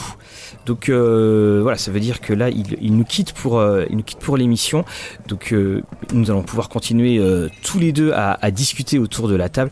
Et puis, il dira. J'ai quand même remarqué qu'il a pris un de nos parchemins. Je sais pas ce qu'il est parti en faire. J'espère qu'il n'a pas pris un, un, truc trop puissant parce que oui, parce que oui, bah oui, parce que, bah, je, je sais pas si tu as vu, mais euh, au, niveau de, de l'étable à côté de l'auberge, il y a le toit a été refait. C'est toujours le problème, comme on dit euh, tout le temps de par ces contrées, euh, invoquer c'est bien, contrôler c'est mieux. ah ça c'est un adage encore plus vrai à Cthulhu. Exactement. à, la base, voilà, à la base il vient de là, mais bon, comme on est dans du multiverse ludique, on, on l'utilise, on l'utilise ici. Et toi, est-ce qu'il y a des justement dans dans les, mondes de Donjons et Dragons, des mondes qui justement t'attirent, des mondes dans lesquels on, pourrait aller euh, se promener? Bah, le, monde principal dans lequel j'aime jouer et faire jouer, c'est essentiellement Faerun parce que c'est celui que je connais le mieux, c'est celui qui est le plus euh, le plus euh, le plus simple à appréhender parce que c'est de la fantaisie classique quelque part et que avec le temps j'ai réussi à, le connaître et à et, à gommer ce qui me dérangeait un peu et à lui donner une forme de cohérence globale avec des mouvements géopolitiques qui font sens à mes yeux, euh, en, essayant de respecter le lore de base en plus, euh, ce qui est ce qui est pas si compliqué que ça en fait. Donc c'est celui que je connais le mieux. Il est vaste, il, est clairement calqué euh, sur notre monde quelque part. Hein. on y retrouve un peu tout ce qu'on peut imaginer, hein, que ce soit le euh, l'Asie, euh, le monde des, tapis volants, petit clin d'œil à Fabrice et à Aladdin. bah d'ailleurs, je crois que tu es, si je, si je me souviens bien, je, je t'ai entendu un jour dans un podcast dire que tu étais fan d'Al-Kadim. Ah oui, Al-Kadim est censé en réalité être une péninsule, une, péninsule qui, qui est dans, dans sur la même planète que, que Faerun. Euh, qui est au, au sud-est. Euh, oui, ça avait, ça avait été euh, rajouté Zakara, et puis comme ça avait très bien marché, ils ont dit on va faire une gamme avec, le, avec ce monde-là. Et alors moi, parce que j'aime beaucoup je l'avoue, c'est peut-être parce que je vis en Normandie, mais c'est voilà, dès qu'il y a du soleil, j'avoue que j'aime beaucoup les mondes où il y a beaucoup de soleil. Parce que tu vois, autant j'ai pas forcément envie d'aller me d'aller voyager dans dans euh, Athéas, donc c'est-à-dire Dark Sun, autant le, le côté euh, alors les illustrations d'ailleurs de, de Al-Kadim étaient, euh, étaient somptueuses. Et hum, il y avait toujours cette notion bah, de dépaysement euh, total et, et, complet. Parce que tu prends d'autres mondes donc bon il y, avait bon Mistara Greyhawk bah, finalement, de loin quand même, ça se, ça se ressemble beaucoup. Quand je parle vraiment du côté dépaysement. Et après, euh, alors, Spelljammer, ça t'avait intéressé ou pas? Parce que dans le genre voyage, ça se pose là aussi. Euh, non, alors pour le coup là, non, c'est trop, euh, c'est trop barré pour moi. En tout cas, pas avec. C'est étonnant comme, mais c'est mon côté un peu borné, je pense. C'est-à-dire que le, le, le, système de jeu Donjons et Dragons, pour moi, colle à de la fantaisie plutôt classique. Euh, et c'est trop barré pour moi, Spelljammer, pour coller à, euh, à ce type de jeu quand je veux faire du donge. C'est-à-dire que si j'ai envie de faire un, un, jeu comme ça, euh, je vais aller vers autre chose, vers un autre système, vers un autre monde.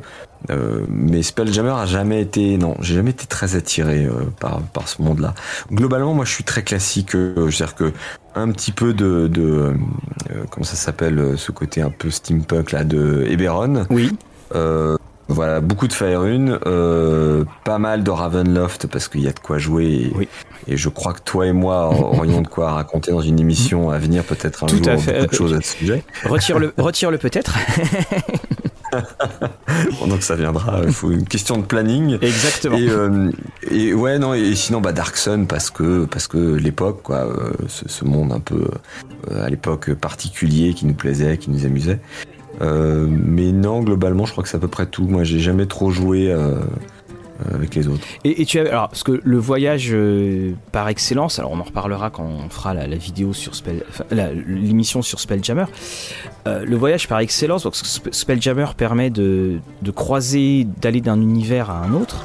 Et puis après, ce qui a remplacé quelque part dans cette fonction-là Spelljammer, c'est Planescape.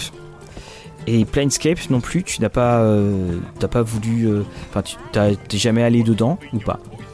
Non, non, j'ai jamais été jusque là. Je pense que, en fait, c'est étonnant, mais cette histoire de plan, c'est un truc que j'ai jamais géré. Ça m'amusait pas, ça m'intéressait pas trop. Je trouvais qu'il y avait déjà tellement de trucs à faire euh, sur juste un univers que c'était dans le background, c'était dans l'univers, mais je le traitais pas, enfin, en frontalement. Donc, euh, donc du coup, aller jusqu'à créer des histoires, euh, non, je me sentais pas, les épaules pour ça. Alors moi, je t'avoue que là-dessus, je te rejoins parce que euh, il y avait ce côté, euh, alors je suis désolé, je vais faire un anglicisme, multi-crossover, qui avait tendance un petit peu à me... C'était un peu comme si euh, Conan le barbare arrivait dans le métro, tu vois, c'était...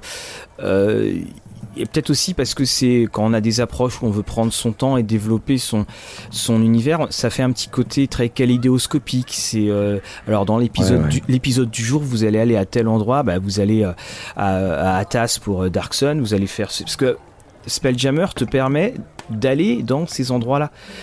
Et c'est sûr que hum, c'est assez étonnant finalement de, se dire aussi que on, va avoir des, joueurs qui ont déjà tellement à explorer, comme tu disais. Ils ont déjà tellement à explorer qu'ils vont aller euh, à droite et à gauche dans tous les autres, boîtes, c'est le cas de le dire. Puis finalement, mais qu'est-ce qu'on va en tirer? Mis à part la sensation ou le changement de décor qui va durer 2-3 parties. Alors que quand on plonge vraiment dans le monde, là, c'est autre chose. Ouais, c'est vrai. Et puis, je trouve que ça amène très vite des problèmes de, mais si ce truc-là existe dans ce monde-là, pourquoi est-ce qu'il n'a pas été amené par d'autres gars? C'est déjà, déjà tellement compliqué d'arriver à gérer la puissance de la magie dans un seul monde comme Faerun, de se dire, ouais, mais il y a tellement de possibilités que euh, pourquoi est-ce qu'on n'utilise pas plus ci ou ça? Bon, euh, voilà. Donc euh, si en plus on rajoute la possibilité de, de, tel truc dans tel univers, pourquoi ils l'ont pas amené là? Pourquoi ils ont... Voilà. Moi je me suis dit non, je vais me circonscrire à ça. C'est déjà très bien. Il y a, il y a beaucoup, de, beaucoup de matière. Et, et, si j'ai envie de jouer à, eh ben ça sera un autre monde et ça n'aura rien à voir. Et commencer à créer des passerelles, c'était pas pour moi. Mais après, je comprends pour des jeux ce soir riche, mais et sinon, ou alors on tombe dans un autre truc un peu comme Torg, c'est-à-dire mmh. euh, tout existe, et, mais, mais faut qu'il y ait une espèce de cohérence à cette, euh, à cette espèce de, de, de, de Frankenstein des, euh, des, des, univers, des backgrounds mitoyens. Mais bon. Et c'est ce qui fait. Simple. Oui, c'est pas simple. De toute façon, ce qui fait que Wizard pour cette cinquième a clairement annoncé qu'il n'y a plus de continuité, enfin la, seule continuité c'est la vôtre en quelque sorte, et que euh, quand tu lis ce que, car ça aussi c'est paradoxal, c'est que quand tu lis livres Donjons et Dragons, eh bien là pour reparler donc du voyage, on a cette, euh, on, on prend plus de temps à dans la description de l'écrit plutôt que le côté oral du style bon bah vous arrivez devant le donjon euh, c'est pas dans, dans ces romans là c'est pas euh, chapitre 3 ils sont devant le donjon. C'est qu'on a quand même on a quand même le voyage qui lui va être euh, va être décrit mais il faut le trouver dans les livres. Et d'ailleurs les livres qui amenaient des brèches de continuité énormes par rapport à donc au scénario brèche de continuité et puis aussi euh, d'équivalence de réalisme parce que c'est l'exemple que je donne toujours mais le nombre de fois dans les romans Donjons et Dragons où tu as ce fameux guerrier d'une puissance extraordinaire que tu retrouves mort une dague dans le dos en termes de jeu c'est impossible. Il peut pas avoir pris une, ton niveau 10 ta dague dans le dos euh, va falloir se lever tôt pour le tuer en un coup quoi. Ça c'est vrai c'est vrai. D'où l'importance d'un maître du jeu euh, qui n'est pas rivé aux règles euh, tel quel et qui est capable d'écouter quand un joueur lui dit bah je fais ça, ok bon bah j'ai de discrétion réussi, attaque euh, super bon, ça, ça marche, et bah on s'embarrasse pas, calculer points de vie, c'est terminé, c'est réglé, on n'en parle plus. Euh, suivant, sauf si c'est le, grand combat final bien sûr, mais je crois qu'il faut vraiment de la souplesse dans, dans l'interprétation de euh, des règles. Moi je trouve que dans le voyage, il y a aussi un élément dont on n'a pas encore parlé, est un moment formidable pour justifier les montées de niveau. Alors c'est pas toujours possible, mhm. voilà, mais le côté, j'ai toujours été un peu embêté, le, le montée de niveau est censé représenter l'expérience euh, d'un personnage. Et le type, en trois semaines, il prend l'expérience, il passe de cinq niveaux ça fait bizarre alors que sur un voyage tu as cette espèce de notion de temps donc euh, tu vas dire bah, bah voilà on, va jouer régulièrement en, une soirée en 4 heures de jeu. On va jouer l'équivalent peut-être de 4 semaines de voyage euh, et en ne s'arrêtant que sur quelques moments clés de ce voyage. Et on peut justifier que les joueurs aient pris un niveau un moment dans le voyage parce que euh, à force ils sont entraînés ils ont ils ont miné dans des vieux bouquins, ils ont appris des sorts, ils se sont entraînés avec leurs armes tous les jours, euh, dès qu'ils pouvaient le matin. Enfin, et donc il y a, y a, un sens derrière tout ça, euh, la montée de niveau. Euh, c'est comme les, les, points de vie. Enfin, je, déteste le terme français parce que oui, qui points en français, ça donne des points de vie, ça colle pas. Ça, mm. c'est pour ça que quand on a des jeunes joueurs à table, moi je, fais beaucoup d'initiation avec des, des, des, nouveaux joueurs. Quand, notamment je suis en Bretagne, euh, et je leur explique toujours, sur la feuille il y a écrit point de vie, mais c'est une erreur de traduction. Considérez que c'est plutôt le, la façon de formaliser votre intégrité physique, votre euh, expérience, votre, euh, votre, votre chance et votre, votre endurance. Donc quand vous allez en perdre, c'est juste que vous vous fatiguez, que vous vous essoufflez, que vous avez réussi à éviter un coup qui aurait dû vous faire énormément de dégâts, mais grâce à un super mouvement, etc. Euh, mais ça ne veut pas dire que vous êtes blessé, parce que sinon les gars à chaque fois comprennent pas qu'ils ont perdu 10 points de vie, mais qu'en deux minutes, euh, oui, euh, s'est refermée parce qu'ils ils ont fait un repos court, quoi. ils ont fait une sieste. Et, ouais, ouais, et, donc bah, pour justifier ça, monter de niveau, donc monter d'expérience, d'endurance, etc. Et bah faut du temps, quoi. Et donc le voyage est pratique pour ça. Oui, mais là, tu as, tout à fait raison, parce qu'on en parlait dans la, euh, dans, l'émission sur les niveaux, ça donnait des choses qui pouvaient être aberrantes. Ça voulait dire que quelqu'un pouvait rentrer dans une pièce, il sortait de cette pièce, il, il, prenait un couloir, et ça voulait dire que si tu jouais pas le côté, euh, euh, le côté s'entraîner pour le, pour le passer niveau, parce que très peu le font, bah, ça voulait dire qu'en gros, euh, il arrive dans la pièce d'après, comme il a buté son gobelin, il est passé au niveau, et là il est beaucoup plus fort, est, ça fait l'effet, l'effet Astérix. Et ce que j'aime dans, le voyage, justement, dans ce que tu dis, c'est que finalement on a le, le temps de enfin le, downtime, je sais plus comment, quelle est la traduction en français, ce fameux euh, le temps qui serait le, temps entre guillemets entre les scénarios, eh bien il, est finalement intégré dans le voyage, parce qu'un voyage est fait de, temps fort, d'ennui, il, est fait de, de, tout ça, et que effectivement là on a très clairement ce, euh, cette montée de niveau. Alors le souci c'est que si tu joues un scénario pour niveau 4 et que tu fais un très long voyage, quand tu vas arriver tu seras niveau 8.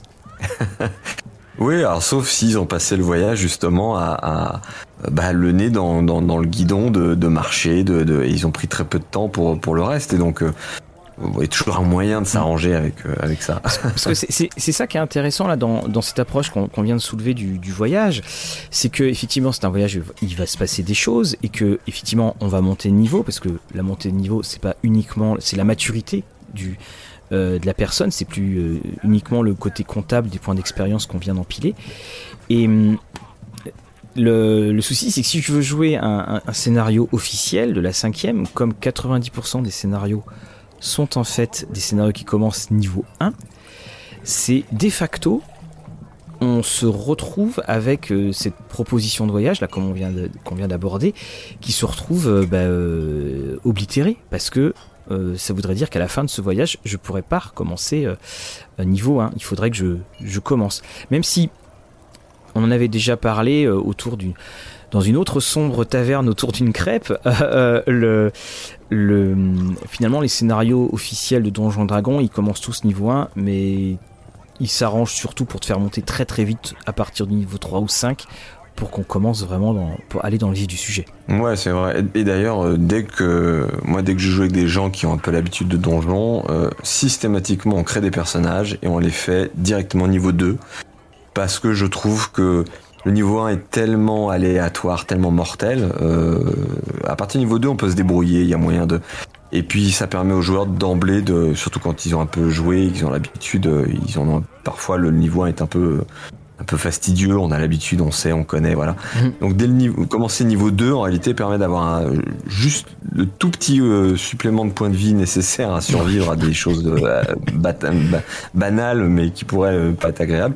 Et, et puis surtout, je trouve que c'est bien parce que le niveau 1, bah, c'est un peu la justification du passif du joueur, de quand on, on dit, bah, t'as un historique, t'as été, euh, t'as été soldat, t'as été euh, médecin, t'as été... Ok, euh, mais le type, s'il a, il, a 21, 22 ans, euh, bah, niveau 2, c'est bien, oui, il a vécu sa vie, il a appris ce métier, et en même temps, il a sa passion, il a ce pourquoi il est fait, sa nature d'ensorceleur, euh, euh, mais qui, à côté de ça, est un, un je sais pas, un, un, un arouspiche qui, euh, qui essaye de gagner un peu d'argent en, en, en, en lisant l'avenir dans les entrailles des animaux morts. C'est bon appétit. Oui. Voilà. Euh, bah, bah, il a un peu d'expérience, il a vécu deux trois trucs et, et donc euh, il, il est niveau 2 et, et ça justifie qu'on puisse passer niveau 3 assez facilement, assez rapidement ensuite dans un scénario comme c'est Oui. souvent le cas parce que ça va vite quand même. Mais c'est vrai, et là, as tout à fait raison, parce que c'est sur un point euh, dont, tu parlais, ou quand tu mettais en avant euh, ce qui, ce qui appelle qui je trouve est une excellente idée, mais que, effectivement, bah, on l'oublie très très vite. On l'oublie très très vite, et, et c'est vrai que si tu fais pas attention, au bout d'un au bout d'un moment, euh, sais, quand ils sont niveau 3-4, ils ont un petit peu bourlingué, tu demandes aux joueurs, c'était quoi ton historique déjà Euh, Sur ta table, t'auras pas tout le monde qui va te sortir en claquant des doigts, euh, ah oui j'étais, trois petits points. Il y en a, on va regarder un peu la feuille de personnage et pour dire j'étais, j'étais ceci, j'étais cela. Et c'est vrai, et notamment dans un voyage, parce que dans un voyage, comme tu es quand même amené à hum, être dans des situations très multiples, là pour le coup, le, ça sera plutôt l'historique du guerrier qui va servir plutôt que la compétence actuelle du guerrier qui est de, de faire que s'il n'est pas d'accord, euh, il, il va pouvoir taper fort. Et c'est quelque Ouais, chose. complètement. Et, et c'est vrai que euh, là-dessus, là aussi, le voyage, ça, ça aide énormément euh, à faire. Alors, tu vois, depuis le début de l'émission, je me dis, mais comment est-ce qu'on pourrait faire? Parce qu'on parle de ces grandes, de grandes étendues. Alors, ça serait soit avoir euh, des joueurs qui sont localisés et puis si tu fais jouer un scénario, alors les scénarios des jeux officiels, les, scénarios officiels sont vraiment quand même très localisés eux aussi. C'est-à-dire, on a tombe à annihilation, donc t'es dans. Euh, alors, toi, tu dis quoi? Tu dis Schultz, Schultz, tu dis comment? Le chalt. Ouais, d'accord. Parce que là, c'est très personnel. il y a, voilà, il y a des grands débats dessus. hein.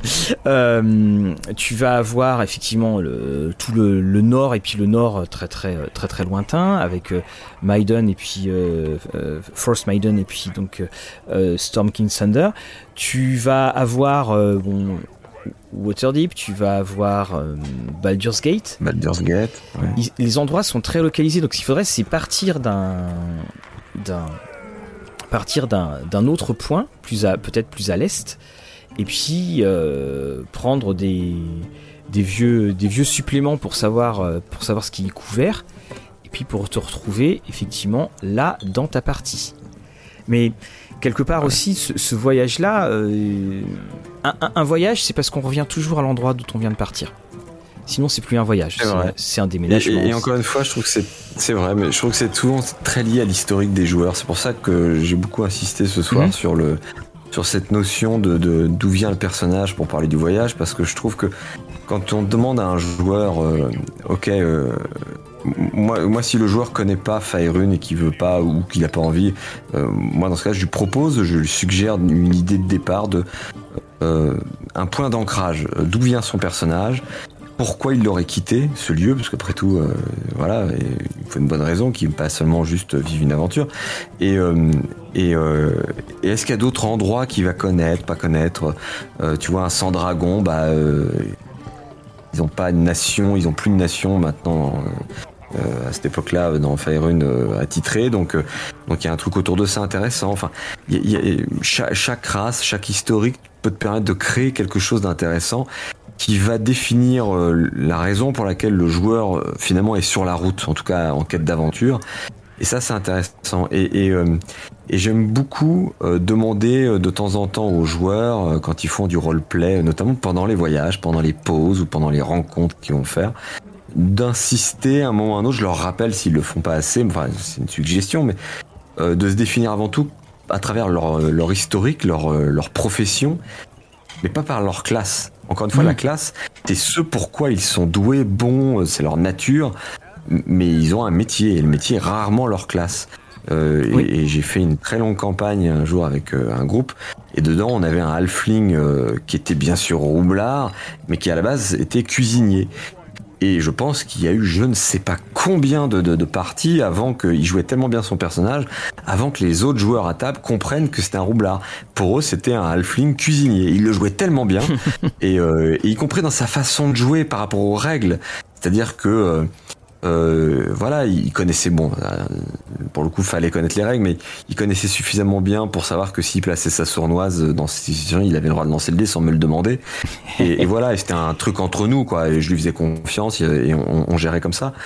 Et c'est hyper intéressant parce que les joueurs à un moment se disent mais tu joues quoi? Bah je suis un cuisinier. Non mais c'est quoi ta classe? Bah je suis cuisinier, c'est quoi le reste? Et ça c'était intéressant.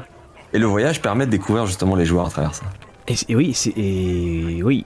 Et, encore une fois, je- enfin, euh, on, se retrouve avec euh, deux oppositions, c'est-à-dire que, enfin, deux, visions du jeu, c'est-à-dire que la, vision qui sera celle de- qu'on trouve dans les règles et puis dans le euh, dans les suppléments, c'est-à-dire euh, une vision qui est quand même très pragmatique et d'aller droit à l'essentiel.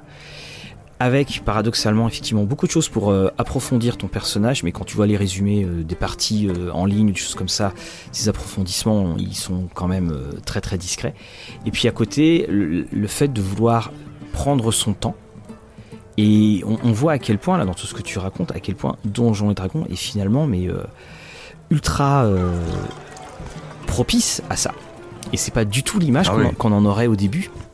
C'est pas du tout l'image qu'on en a. C'est pas cela. Et je, je pense d'ailleurs que de toute façon c'est une image qui va qui va se renforcer de, de plus en plus. Tu prends le, le scénario Witchlight parce que alors là Witchlight pour du voyage c'est quand même du voyage parce que tu vas euh, dans, dans tous les domaines des fées et euh, et tu peux faire tout le scénario sans sans combat.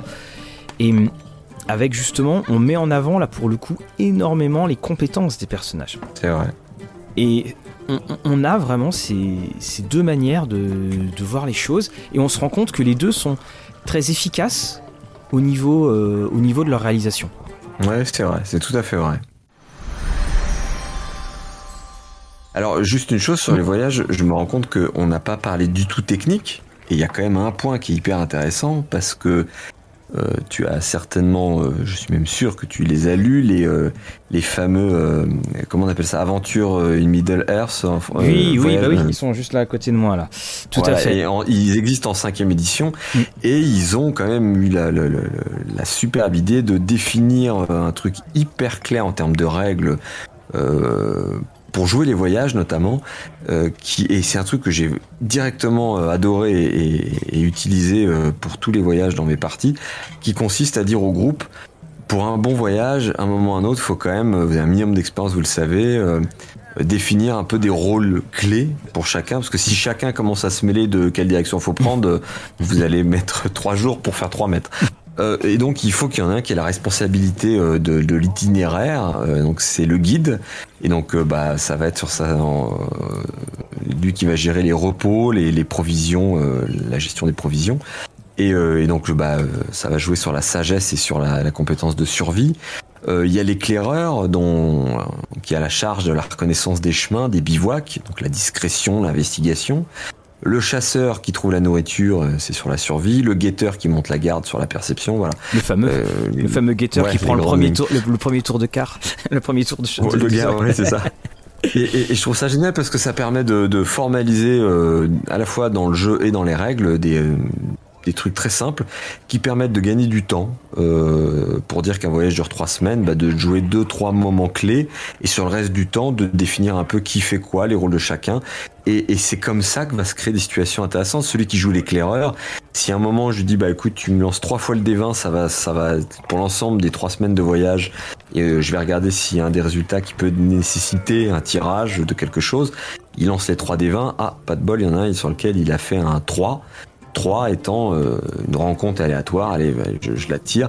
Et, et, là, pas de bol, on tombe pas sur un truc cool, on tombe sur une créature. Alors, avec tout ce que j'ai dit en début d'émission, cette créature qui peut être, je sais pas, en train de, comme vous disiez tout à l'heure, en train de se laver dans la rivière euh, ou de boire parce qu'elle est assoiffée. Donc, il peut peut-être la surprendre, donc il fait un jet de discrétion.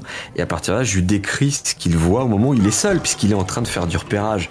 Et euh, on va définir s'il est à 2 km, 1 km, 800 mètres des autres. Et, et si lui, il est face à, euh, en prenant l'exemple d'un dragon en train de se désaltérer qui l'a surpris, qu'est-ce que le joueur va faire? Il dit attends, je peux pas hurler à mes potes, mais dans trois minutes ils sont là, ils sont en train de chanter parce que le barde peut pas s'empêcher de, de, chanter ou de jouer de la flûte euh, euh quand ils pensent qu'ils sont dans une région euh, agréable, et ils vont tomber sur un jeune dragon en train de boire qui, va les carboniser. Et, je trouve que c'est hyper amusant ce que ça permet comme outil de, de, narration. Et, et ce que et ce que je trouve aussi très, très intéressant, et quand, tu en parlais, ça m'est venu à l'esprit, c'est que les joueurs ont la carte, mais les personnages, je n'ai vu nulle part de mention, alors peut-être que dans les guides de volo c'est fait, mais de mention en disant euh, on peut trouver des cartes de telle région dans les magasins. C'est même quasiment impossible de toute façon qu'on trouve une carte euh, de. tu vois, il n'y a, pas de, de carte de, de Férune dans le jeu. Ouais, moi là-dessus, je suis quand même assez clair avec les joueurs. Dans tous les lieux très civilisés, très occupés, qui ont un vrai historique, je considère que c'est quand même compliqué oui. d'avoir autant ah ouais, de villes, de va... routes, de machin sans avoir cartographié. Ouais. dès qu'on est dans une zone un peu sauvage, alors là, c'est. C'est ça en fait. C'est que, parce que on, on, a une carte des, on a une carte de, la côte des épées ou une carte de Fion qui qui est très peu précise. On a effectivement les grandes routes, mais euh, en dehors des routes. Euh, il euh, n'y a pas il a pas beaucoup d'air de repos on a l'impression. Et, et c'est ouais, ça et c'est ça qui est, qui est, intéressant. Alors évidemment on va pas on va pas se mettre à jouer soudainement un truc ultra ultra réaliste où ah non non non non vous avez pas la carte euh, où tu demandes de faire un jet euh, justement pour pas qu'ils qu suivent bien le mouvement des étoiles ou, ou tout ça. Mais c'est quand tu en as parlé parce qu'effectivement je voulais aborder euh, enfin je voulais voir si on allait aborder l'aventure en terre du milieu parce que comme on a les mêmes systèmes, il y a aussi ces éléments qui sont hautement transposables. Ouais, qui sont hyper pratiques parce que pour rebondir sur ce que tu dis à l'instant, euh, si tu demandes au personnage qui joue le guide un moment pour les trois premiers jours de voyage de faire un jet de, survie et que le joueur fait un 2, tu dis écoute euh, voilà bon tu prends le bon chemin enfin tu tu, reconnais un peu tu te débrouilles euh, tu fais quelques petits détours mais ça va et en réalité tu lui glisses un papier pour lui dire au bout d'un moment, tu réalises, ça fait trois jours, que tu t'es complètement planté. Euh, tu viens seulement de le réaliser, tu viens de faire un détour énorme et vous n'êtes pas du tout dans le coin où vous deviez. Euh, voilà, et tu lui files le papier, c'est lui qui le gère. Est-ce qu'il va le dire aux autres? Est-ce qu'il va l'avouer? Est-ce qu'il va gérer autrement? Est-ce que et, et c'est source d'amusement, de, de, de, de, de, péripéties qui n'étaient pas prévues et juste parce que là on est sur un, un pur jet de dés parce que c'est lui le guide quoi. Et c'est ça qui est intéressant. Alors je pense qu'aussi il faut avoir des, des joueurs qui acceptent cela parce que on a, tu le disais. Euh, tout à l'heure, il y a aussi euh, des joueurs et puis aussi des maîtres de jeu qui, bon, voilà, le scénario, ça s'appelle euh, Le palais de la princesse perdue à l'ouest. Euh, on va à l'ouest devant le palais de la princesse perdue, c'est ce qu'ils veulent faire. Je pense qu'effectivement, avec tes joueurs, si tu dis on va vivre dans un monde et que on voyagera et puis il y aura des missions puis il y aura tout ça de se dire que euh, finalement le encore une fois la destination on va pas la voir tout de suite. Et je pense que quand tu as ça c'est c'est bien parce que les joueurs se disent ah chouette c'est ce qui va m'arriver si tu as des joueurs impatients comme ça comme ça arrive euh, et puis et puis là-dessus hein, c'est chacun chacun sa nature. Effectivement tu pourras peut-être avoir des joueurs autour de ta table qui diront bon ok on, bon, le fameux on n'est pas prêt d'arriver et qui verrait d'ailleurs peut-être plutôt ce fameux jet de dés que tu demandes comme étant un, un obstacle du maître de jeu à la, euh, au bon déroulement de l'histoire que, entre guillemets, ils étaient censés jouer. C'est vrai, c'est vrai. Et, ouais, ouais. Et, et, en même temps, ce qui est génial, je trouve, enfin, c'est un sentiment personnel, hein, c'est très subjectif tout ça, mais quand tes joueurs euh, pensent que le scénario c'est à tel endroit, mais qu'en réalité ils découvrent que pour y aller, ils auront joué presque plus longtemps, qu'ils auront vécu encore plus d'aventures parce que d'improvisation, d'improvisation, puis à un moment tu t'y tiens, ce petit scénar que j'avais qui était bien, je pourrais le placer là, c'est totalement cohérent.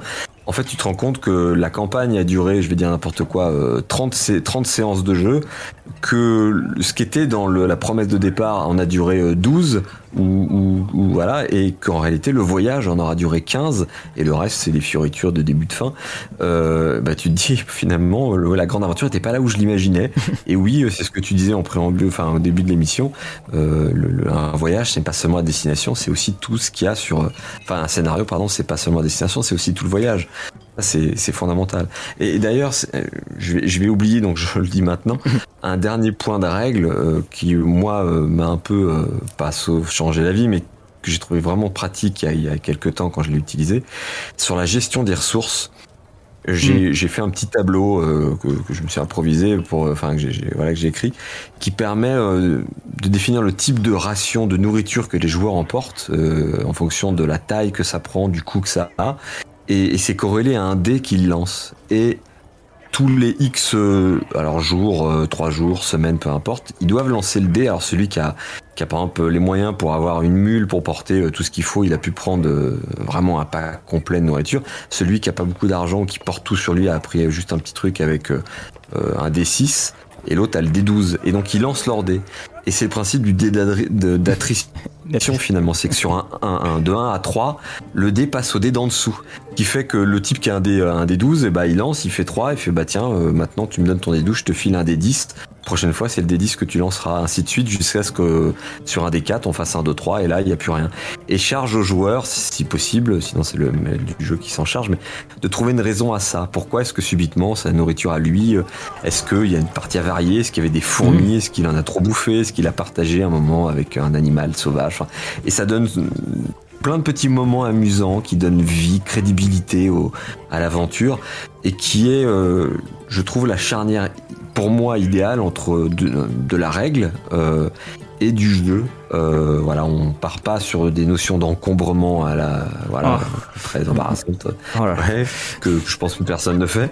Euh, et en même temps, on fait pas non plus n'importe quoi et euh, et, et, on, et on met des règles, on formalise des règles autour de ça, de la gestion de la nourriture qui est quand même un élément fondamental dans un long voyage, un long périple. Et ça peut donner des péripéties amusantes quand le nain était parti avec de quoi bouffer, il avait l'équivalent d'un D10 et à chaque fois il a fait des bons jets donc tout se passe bien et qu'à côté de ça le hobbit très vite épuisé ses, dés d'attrition, il a plus rien et euh, se retrouve à vouloir taper dans les réserves du nain ou à demander au chasseur s'il veut bien faire un truc pour lui ou et ça donne des rôles, des moments de roleplay hyper amusants qui n'étaient pas prévus mais qui sont générés comme ça avec juste des lancers de dés quoi. Je trouve ça hyper sympa. Euh, c'est très très bonne idée ça. alors ce que tu m'as, ce que tu as mentionné là sur euh, les, les, compteurs, c'est enfin C O M P T E U R S, c'est disponible dans l'écran du le Wilderness Kit, euh, l'écran du, maître de jeu qui est, qui est sorti. Enfin, il est sorti il y a quelques, quelques années, enfin il y a 2-3 ans je crois. Et euh, dedans, il y avait un, compteur pour l'eau et la nourriture. Et, et, dedans, il y avait, il y avait des cartes, euh, il y avait des cartes des, enfin, avec des hexagones, et tu avais des règles sur des poursuites en milieu sauvage, voyage et, et, différentes actions. Et euh, l'écran d'ailleurs, euh, l'écran est fait avec euh, tu as les, différents panneaux de l'écran et qui forment une, grande scène, mais tu vois que tu as à la fois la montagne, le côté désertique, le côté de la forêt.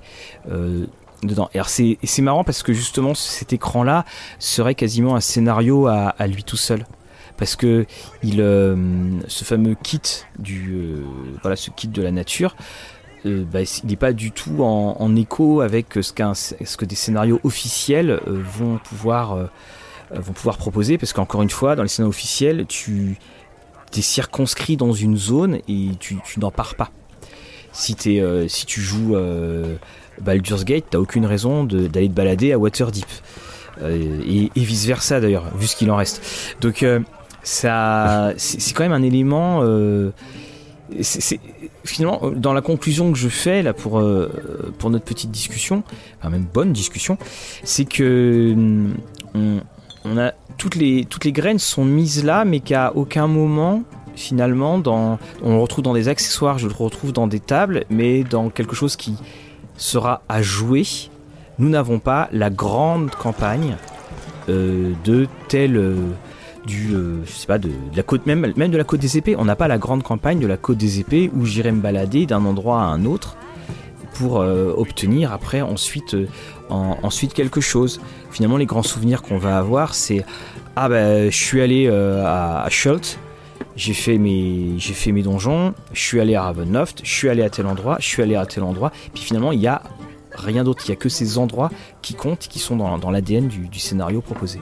Ouais, c'est vrai, c'est vrai. Pour l'instant, c'est ce qui manque, une mm. grande campagne qui permet de voyager, qui n'est pas circonscrite juste à un lieu unique, qui les mélange. Mais ça nécessiterait donc euh, une partie background importante, euh, en mm. tout cas pour résumer au moins euh, chaque région.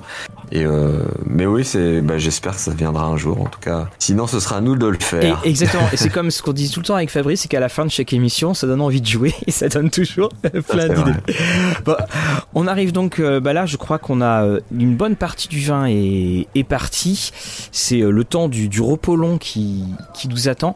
Je te remercie et je te remercie au, au, nom de Fabrice, bien entendu, qui a dû partir un petit peu plus précipitamment, de ta venue dans l'auberge du Dévin. Ce qu'on va faire maintenant, c'est qu'on va mettre une troisième chaise tout le temps. Comme ça, voilà. Si jamais tu, enfin, quand tu repasseras, je ne vais pas dire si tu veux repasser, c'est quand tu repasseras, tu, tu sais euh, où elle est et je te lance l'invitation parce qu'on va faire une émission sur les royaumes oubliés, bien entendu. Avec grand plaisir. Et puis on en fera une sur sur le combat. Un grand merci à toi, euh, Maxime. J'ai envie de te dire à bientôt sur Rollis TV.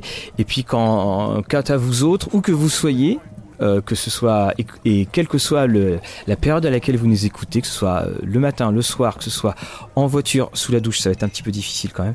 Eh bien, euh, nous vous souhaitons un, passer un très bon moment et bien entendu, comme on dit toujours, que vos parties soient belles. Je te dis au revoir, Maxime. Merci beaucoup et bon jeu.